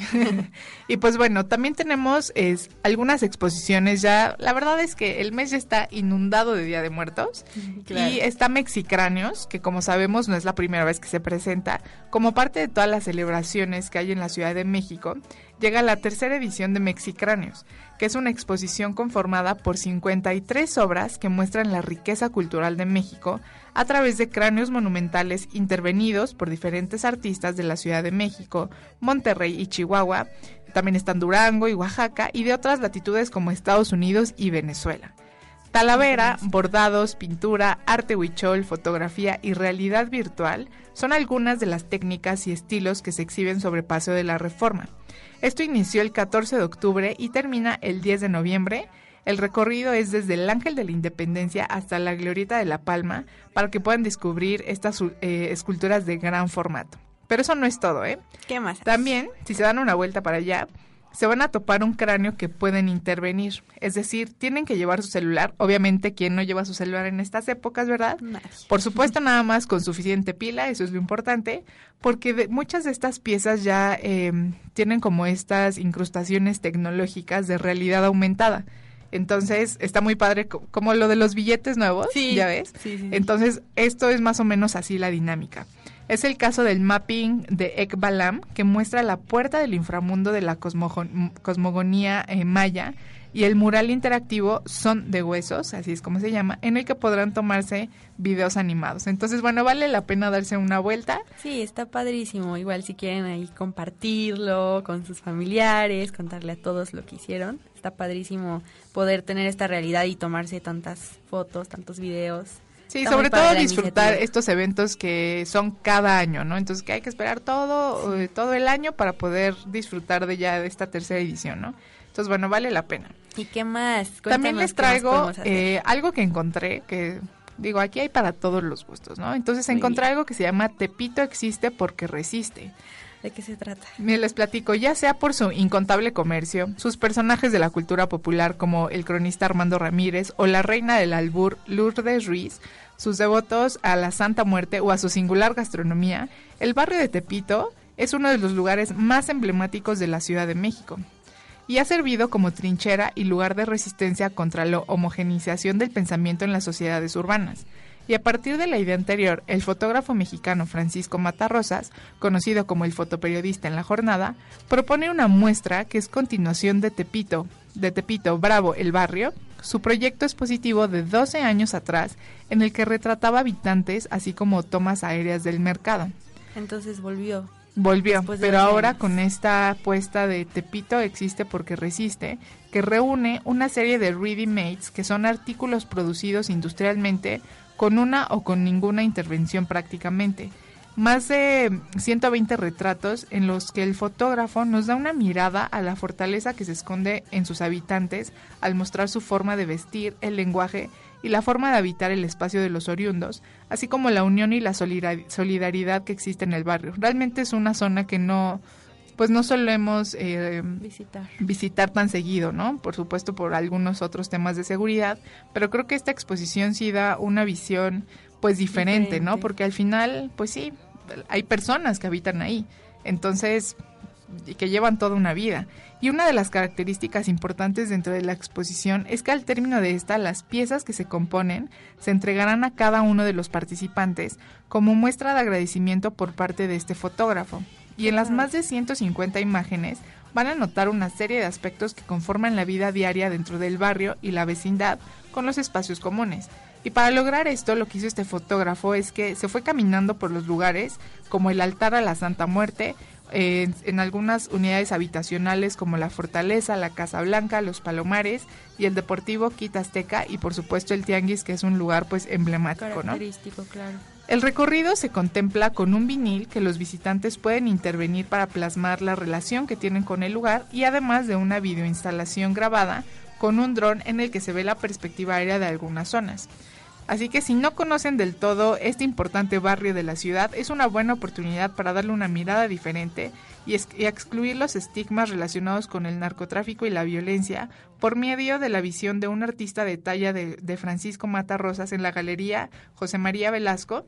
Eh, la cita es en esta galería y la entrada es libre a partir de las 9 de la mañana. Así que bueno, también es un plan de semana diferente. Sí, claro, para romper con estas creencias que tenemos, que pues también es un lugar que aporta mucho y que pues es muy interesante para visitar sí. en este en esta época. Y pasando un poco más a temas como de ferias y eventos, no se pierdan este fin de semana, ya es el último fin de la Feria Internacional del Libro en el Zócalo, en donde estuvieron participando y están participando actualmente alrededor de 370 editoriales, en donde muestran sus novedades en esta fiesta editorial, la cual tiene más de 600 actividades que van desde presentaciones de libros y lecturas, pasando por conferencias y mesas de diálogos, hasta homenajes, conciertos y teatro. Así que no se lo pierdan, la entrada es libre. Eh, también darse una vueltecita. Autores favoritos, vayan a conocer un poco más de otros que hasta ahora no tengan noción. La verdad es que está muy padre. Y también, siguiendo en el tema eh, ya de Día de Muertos, Empieza, bueno, este no es de Día de Muertos, pero es algo relacionado con los desfiles. Está el desfile de alebrijes monumentales del Museo de, de Arte Popular, porque el misticismo, la belleza y la tradición de las figuras de cartón de seres imaginarios con colores vivos serán apreciados en el decimotercer desfile y concurso de alebrijes monumentales del MAP, que forma parte de las actividades del Festival de Día de Muertos 2019, que empieza de hecho la próxima semana y va a contar con decenas de peculiares piezas en diferentes formas, tamaños y materiales. ¿Y qué historia tiene? Te platico que a lo largo de los años el desfile ha contado con más de 1.500 alebrijes más o menos, valorados por más de 18 millones de, de espectadores. Los artesanos provenientes de Guerrero, Hidalgo, Morelos, Querétaro, San Luis Potosí y Tlaxcala, que se dedican a la elaboración de estas piezas monumentales, se han inspirado en el imaginario popular, las leyendas y la vida cotidiana del país. Pero el origen de estos seres realmente se atribuye a Pedro Linares López y se caracterizan por estar fabricados con la técnica de cartonería al tiempo de representar a seres imposibles que combinan partes de la fisionomía de animales reales con criaturas imaginarias, ¿no? Esta es como que realmente el valor. Es, muy padre todo lo de los alebrijes. ¿Y desde dónde, desde dónde va a estar? El desfile partirá del Zócalo de la Ciudad de México el día de mañana a las 12 del día y recorrerá las avenidas 5 de Mayo, Juárez y Reforma hasta llegar al Ángel de la Independencia. Y bueno, al finalizar, los alebrijes permanecerán en la exhibición hasta el día 17 de noviembre en las aceras norte, sur, eh, norte y sur de Reforma, entre las glorietas del Ángel de la Independencia y la Diana Cazadora. Así, que, bueno, no hay pretexto para no ir. Así hay es. mucho tiempo. Y por último, también está eh, la marcha zombie, que se estableció como una tradición que se ha llevado a cabo desde hace ya 12 años y esta edición no será la excepción, pues no se espera un día de lleno de sangre, por supuesto, cuerpos en descomposición y mucha hambre de cerebros frescos, porque el día de mañana, desde las 10 de la mañana, la concentración de zombies se realizará en el Monumento a la Revolución. Y este año, fíjense que es realmente especial, porque le dieron un giro. Se va a hacer una recolección de alimentos no, no perecederos que será donado a la Fundación Alimento para Todos AC y unidos distribuimos y transformamos IAP. Eh, estas mismas han distribuido estas donaciones a niños y grupos vulnerables de más de 70 instituciones que pertenecen a más de 90 comunidades de todo el país. La donación es voluntaria y pueden llevar latas de atún, bolsas de arroz, habas, frijol, etc. Y después de esta acción social, la horda de zombies marchará rumbo a la plancha del Zócalo en punto de las 4 de la tarde. El recorrido comienza en la Plaza de la República para cruzar Reforma, seguir por Juárez, el eje central y continuar por 5 de mayo hasta llegar al Zócalo.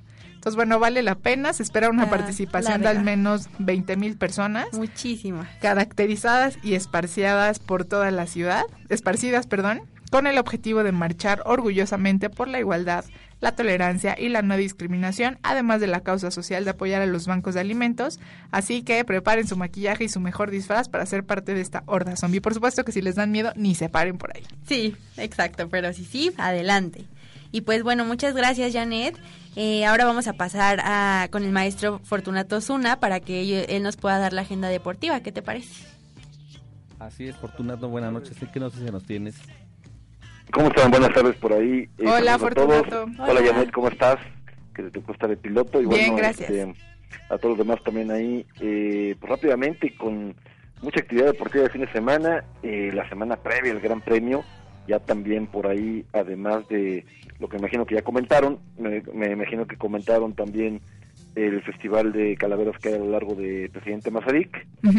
Y bueno, pues en lo que es Plaza Carso, está el automóvil de Racing Point, el, monoplaza que utiliza el Checo Pérez, está ahí en exhibición, pues si usted quiere pasar a verlo, pues ahí lo puede ver, tal cual. Y en Mazarik también, fíjense que me tocó pasar y hay un, en un restaurante, no voy a decir nombres, por cuestiones comerciales, pero pues eh, de esta marca Red Bull, que representa pues una escudería de de automóviles, eh, hay ahí un, un, carro donde se puede hacer el, eh, digamos que el cambio de llantas, ¿no? La, la, el cambio de llantas y, y, bueno, pues ahí están, este, digamos que promocionando esta marca de Red Bull para que se puedan acercar. Pero bueno, vámonos al torneo de apertura de la Liga eh, 2019, de la Liga MX, en esta jornada 14 que, como recordaremos, la semana pasada no hubo no hubo jornada porque fue fecha FIFA, estuvieron dos partidos de la selección nacional y bueno,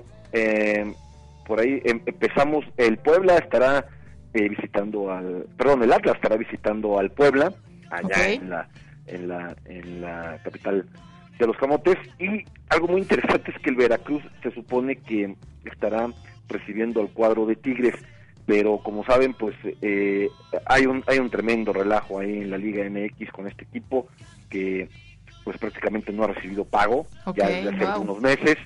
Eh, el dueño pues eh, también parece que está fugado. Bueno hay un, un verdadero relajo y los jugadores decidieron no jugar este partido. Sin embargo pues tanto árbitros como el equipo contrario que son los Tigres del Agua de Nuevo León hicieron el viaje los boletaje está vendido entonces pues estaremos aquí en Asco a ver qué es lo que sucede porque sí sería un golpe muy duro a lo que es la Federación Mexicana de Fútbol y el torneo pero vamos a ver, no hay otra forma en que se pudieran expresar estos jugadores. No es que esté a favor, no es que esté en contra, pero bueno, pues esto se debería de arreglar más bien eh, directamente con los directivos de la liga. Para mañana, Santos estará, estará recibiendo al cuadro de Tijuana, allá en Torreón. El Cruz Azul en el Estadio Azteca estará recibiendo a Morelia. Pachuca estará recibiendo a Ciudad Juárez. Y Necaxa al cuadro del América en Aguascalientes. El domingo, Puma estará recibiendo a León en CEU San Luis ya por la tarde estará recibiendo al superlíder Querétaro y Monterrey en el WBA Vancomer estará recibiendo a las Chivas, esto por la noche el domingo. Pues también tenemos eh, fútbol americano, jornada, eh, la semana 7 del, fútbol americano que arrancó el día de ayer. Eh, Kansas City le ganó 30 puntos a 6 a Denver, aunque le salió muy cara la victoria porque pues, su quarterback titular a Mahomes se lo lesionado con parece que dislocación de la rótula de la rodilla y pues por lo menos estará de tres a cuatro semanas fuera, por lo menos. Vamos a ver si, si el diagnóstico no es más dañino. Pero bueno, vamos a ver el resto de la jornada. Los carneros de Los Ángeles estarán eh, visitando a los bravos, eh, perdón, a los bravos, a los halcones de Atlanta.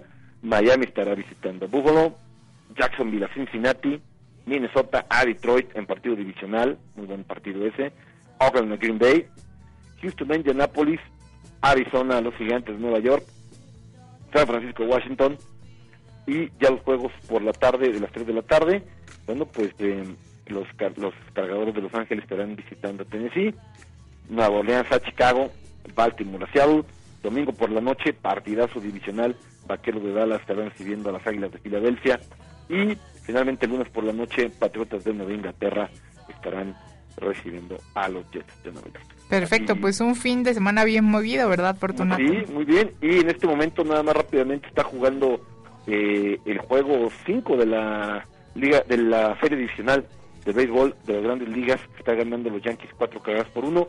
La serie está a favor de los Astros de Houston 3 por 1 en partidos. Eh, este sería el último en Nueva York.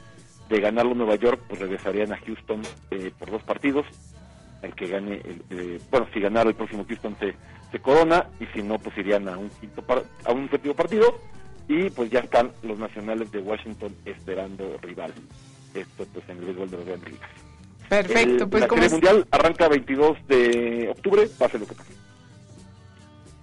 Ya es todo, bueno, y mañana, 9 de la mañana, pues afortunadamente deportes no se lo puede perder con esto y toda la información deportiva aquí por el Distrito 70 de AM para Nova Kilómetros Perfecto, muchas gracias Fortunato, como siempre súper completa tu agenda deportiva. Gracias. gracias, saludos a todos. Bye. Bye. Muchas gracias Fortunato, piloto Janet de sobrecargo Carla, es momento de hacer un corte comercial. Señores pasajeros de primera clase, su atención por favor. Haremos una breve escala. En un momento retomaremos nuestro vuelo. Ya volvemos.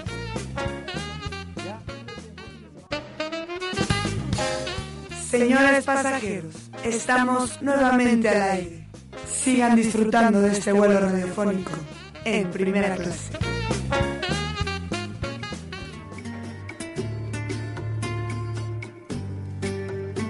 Señores pasajeros, ya estamos de regreso en primera clase. Mi nombre es Janet Ávila y ya estamos en nuestra última sección del día de hoy. Qué rápido se el día, se ha ido todo el tiempo, ¿no? Y como les platicamos al principio, el día de hoy no tuvimos entrevista porque decidimos hablar de algunos temas relacionados con el turismo. Y ahorita, entre Carla y yo, les vamos a platicar de un tema muy importante eh, que es la seguridad turística, que es la, la importancia y la proyección al momento de elegir eh, pues un destino turístico, ¿no? Sí, bueno, eh, esta misma lección va a considerar diferentes factores que son, por ejemplo, el precio, la calidad, el tipo de viaje que vas a realizar o incluso la moda, los destinos turísticos que eh, llega un momento en el que son un boom, se convierten en moda. Pero pues algo también muy importante es la seguridad turística, que cada vez es un factor que cobra más relevancia eh, cuando, lo, cuando los huéspedes, los futuros clientes de un hotel, pues quieren escoger un destino sí, vacacional. Sobre todo porque también eh, ahorita que está tan de moda que los millennials se van de viajes solos, es muy importante tomar como en cuenta estos aspectos, ¿no? No, o sea, no dejarlo ahí a la deriva de que, ay, sí, yo puedo todo, no. O sea, sí hay que hacer una investigación previa y de fondo porque si hay algunas zonas rojas que de plano es mejor evitar y hay algunos destinos, por ejemplo, que es mejor hacerlos con un tour, ¿no? Para también sentirte un poco más segura y tal. Entonces, bueno, son como ciertos factores. Pero como sabemos que eh, el alcance de la seguridad turística, la parte del, en el sector es uno de los mayores motores de la actividad económica, no solo en México, sino en todo el país. Y el turismo internacional está estrechamente ligado al desarrollo socioeconómico de, de un país.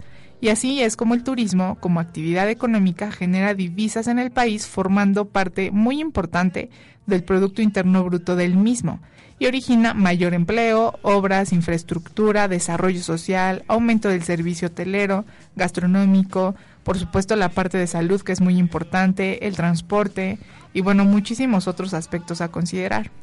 Sí, claro. Y bueno, para comenzar un poquito más en este tema, hay que empezar pues diciendo qué entendemos por turismo. Por turismo vamos a entender a los viajes, a las estancias que realizan las personas en diferentes lugares que no son su entorno habitual y pues esto tiene que ser por un periodo de tiempo. Este viaje puede ser por motivos de ocio, puede ser de negocio, cultural, por salud o por otros. Y bueno, el fenómeno turístico como lo conocemos hoy en día, que se refiere a aprovechar al máximo eh, pues los días libres, un tiempo de ocio, nace en el siglo XIX a partir de la, revolución industrial, porque como todos sabemos, pues este fue un factor muy importante para que les dieran vacaciones a los empleados, para que tuvieran un día de descanso, para que sus jornadas laborales fueran realmente reguladas, que no estuvieran trabajando todo el día y por una paga mínima. Entonces, al otorgarles a ellos vacaciones, pues surge el turismo como hoy lo conocemos. Y pues en el siglo XX después de la producción en masa de los automóviles y los transportes aéreos, fue cuando se impulsó muchísimo el turismo internacional, cuando la gente ya viajaba pues fuera de su país, cuando por ejemplo la burguesía mandaba a otros países a, sus hijos a conocer y fue cuando surgió este fenómeno como lo conocemos. Y, y, ahora bien, ¿cómo influye realmente la seguridad a la hora de escoger un destino turístico? Porque hay diversas necesidades en la elección de un destino que son la oferta, la calidad, el precio y la seguridad que ya lo mencionaba Carla al principio. Pero el reto de la, de la seguridad realmente siempre va acompañado al sector del turismo y afecta en diferentes ocasiones eh, por, grandes catástrofes, catástrofes, ay, oyendo muy bla bla bla, catástrofes naturales, actos terroristas, guerras u otros problemas dañinos que, por ejemplo, cuando el entorno social no es el adecuado. Entre paréntesis, tal es el caso de, de Culiacán, ¿no? O sea, por ejemplo. Pero bueno, no vamos a ahondar muchísimo más en ese tema. Cuando el visitante realiza un viaje, por supuesto que no quiere estar pegado al celular ni a la computadora. Uno lo que quiere es desconectarse y sentirse tranquilo y por ello los responsables del desarrollo turístico tienen que buscar soluciones prácticas para poder controlar y gestionar los riesgos existentes. Sí, claro. Y pues te puedo dar un ejemplo de un país que es España y pues este es uno de los principales destinos turísticos internacionales. Eh, pues, pues ¿qué te puedo decir? Tiene 82 millones de turistas, eh, se ha convertido en el segundo destino mundial superando a Estados Unidos y a pesar de pues del turismo de sol y playa como motivo principal que es el que eligen para llegar a este país, pues la estabilidad eh, también influye mucho, influye en la inestabilidad en otros países que son África o Turquía y esto reduce notablemente el crecimiento de, de un país, en este caso pues de España, ¿no? Eh, hay asociaciones turísticas como Excel Tour que coinciden en que los atentados terroristas ocurridos en el país no influyen en el turismo, pero los niveles de seguridad pues se tienen que subrayar, ¿no? Tienen que ser intachables o tener al menos un grado de eficiencia muy alto para que a nivel internacional y pues también nacional puedas posicionar o cierto destino o cierto estado o cierto país eh, como un destino atractivo, porque, por ejemplo, hay lugares, eh, países que son demasiado ricos en su cultura, ricos en sus em, potenciales o también tienen muchísima biodiversidad, muchísima naturaleza, pero al ser países inseguros, pues la gente no va a querer ir a ellos, ¿no? Decide pues descartarlo y eso que genera, pues genera una derrama económica muchísimo menor porque el turismo en la mayoría de los países pues es un un factor muy importante para contribuir al Producto Interno Bruto, como ya lo mencionábamos eh, hace unos momentos. Así que hay que entender realmente la seguridad turística como un nuevo mercado laboral en auge y que necesita profesionales. Pero realmente, ¿qué es la seguridad turística? Bueno, desde el punto de vista general, la seguridad turística es el conjunto de medidas a nivel social, político y económico que permiten que la actividad turística eh, pues reine en un entorno de tranquilidad y confianza. Y cuando hablamos de este término, no solo se hace referencia a los cuerpos de policía que protegen al, al, ciudadano ni a los turistas de sufrir algún accidente o algún altercado, sino por los otros aspectos que son, eh, bueno, hay, varios a considerar. En primer lugar, la seguridad médica, que es tener eh, a disposición de las personas esta asistencia médica durante su estancia, ¿no? Que ellos también sepan a dónde pueden recurrir. Segundo punto, muy importante, la seguridad informativa, que permite poner en conocimiento del usuario todo tipo de ofertas. Como tercero está la seguridad económica, que son seguros de viaje de prevención de todos los riesgos que puede sufrir en el viaje. Entonces esto ya muchísimas agencias ya te lo dan, de hecho, este, hasta seguros que uno ya tiene también te pueden ofrecer este servicio, ¿no? Siempre es bueno como ir con ese paquetito de para sentirte seguro. Completo, claro. También está la seguridad en los servicios turísticos, que es de lo que estamos platicando el día de hoy. Esto permite un libre desplazamiento por los establecimientos turísticos y recreativos como los hoteles, los restaurantes, agencias de viajes, los parques naturales, etcétera. Y también está la seguridad en los destinos, en los distintos eventos, como los conciertos, los festivales, eh, todos estos eventos deportivos que también aseguren el bienestar eh, de las personas en el destino que ellos hayan elegido, ¿no? Como todos estos, eh, que el Tomorrowland y Baidora y no sé qué tanto rollo, pues no nada más es comprar el boleto y ya, ¿no? O sea, es todo alrededor de, pues sí, pensar en la seguridad, que yo sé que a veces cuando estamos tan jóvenes se nos olvida ese pequeño detalle, ¿no? Pero bueno, en conclusión, eh, el nexo de unión entre la seguridad y el turismo es vital para la protección de la vida, la salud, la integridad física y psicológica de los visitantes, el cual debe de ser asumido con responsabilidad por los actores principales del sector turístico. Entonces creo que no es un tema menor que debemos de hacer un lado, sí es como algo muy importante que debemos de tomar en cuenta, que a veces se nos olvida, ¿no? Nada más nos centramos en elegir el destino, pero se nos olvida a ver si nos están ofreciendo realmente lo que nosotros esperamos, ¿no? Sí, claro, y pues es un factor muy, muy, muy importante que debemos hacer muchísimo más hincapié en él y desarrollar más esta seguridad. O sea, actualmente pues no, no es deficiente, pero puede mejorar. Y bueno, pues aquí es cuando decimos que hay que tiene que haber una mejora continua siempre. Así es, entonces, bueno, es importante, no, no, nunca olviden eh, hacer la investigación previa de sus destinos, eh, buscar las agencias que mejor se acoplen a su estilo de vida y al tipo de viaje que ustedes quieran hacer para no, para no hacerlo a un lado, ¿no?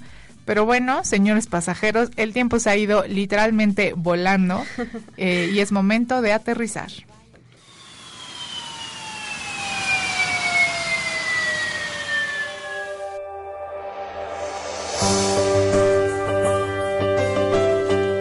Señores pasajeros, hemos aterrizado y es momento de despedirnos. Yo soy Janet Ávila y para mí ha sido un gusto enorme que la conducción de nuestro vuelo número 398 haya estado a cargo de mi tripulación Juliet. Agradezco, por supuesto, a Carla Chío por esta primera intervención. Carla es alumna de Dirección Internacional de Hoteles. Carla, de verdad, feliz de que te incorpores a esta tripulación. Eres muy buena, me encantó que me, me, encanta que este semestre vamos a hacer equipo. Y bueno, feliz. Muchísimas gracias pues por la oportunidad. Igual a Vero, si nos estás escuchando, muchísimas gracias.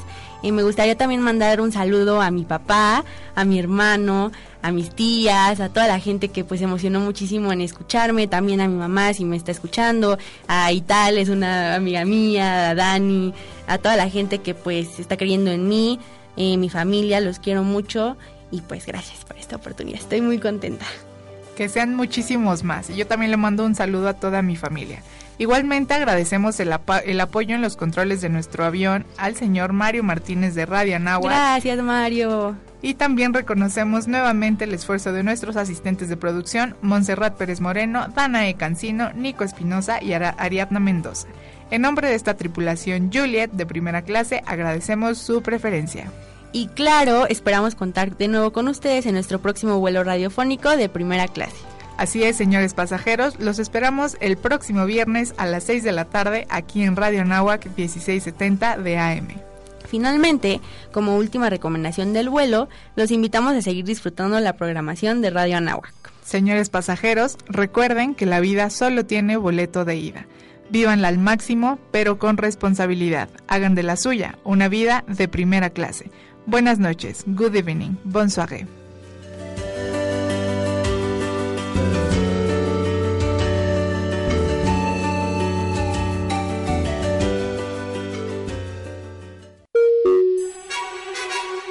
Señores pasajeros, el vuelo radiofónico de hoy ha terminado.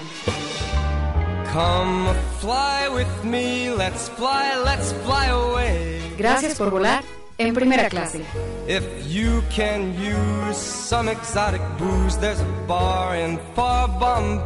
Goodbye. Auf Wiedersehen. Au revoir. Arrivederci. Hasta la próxima. Come fly with me, let's float down to Peru.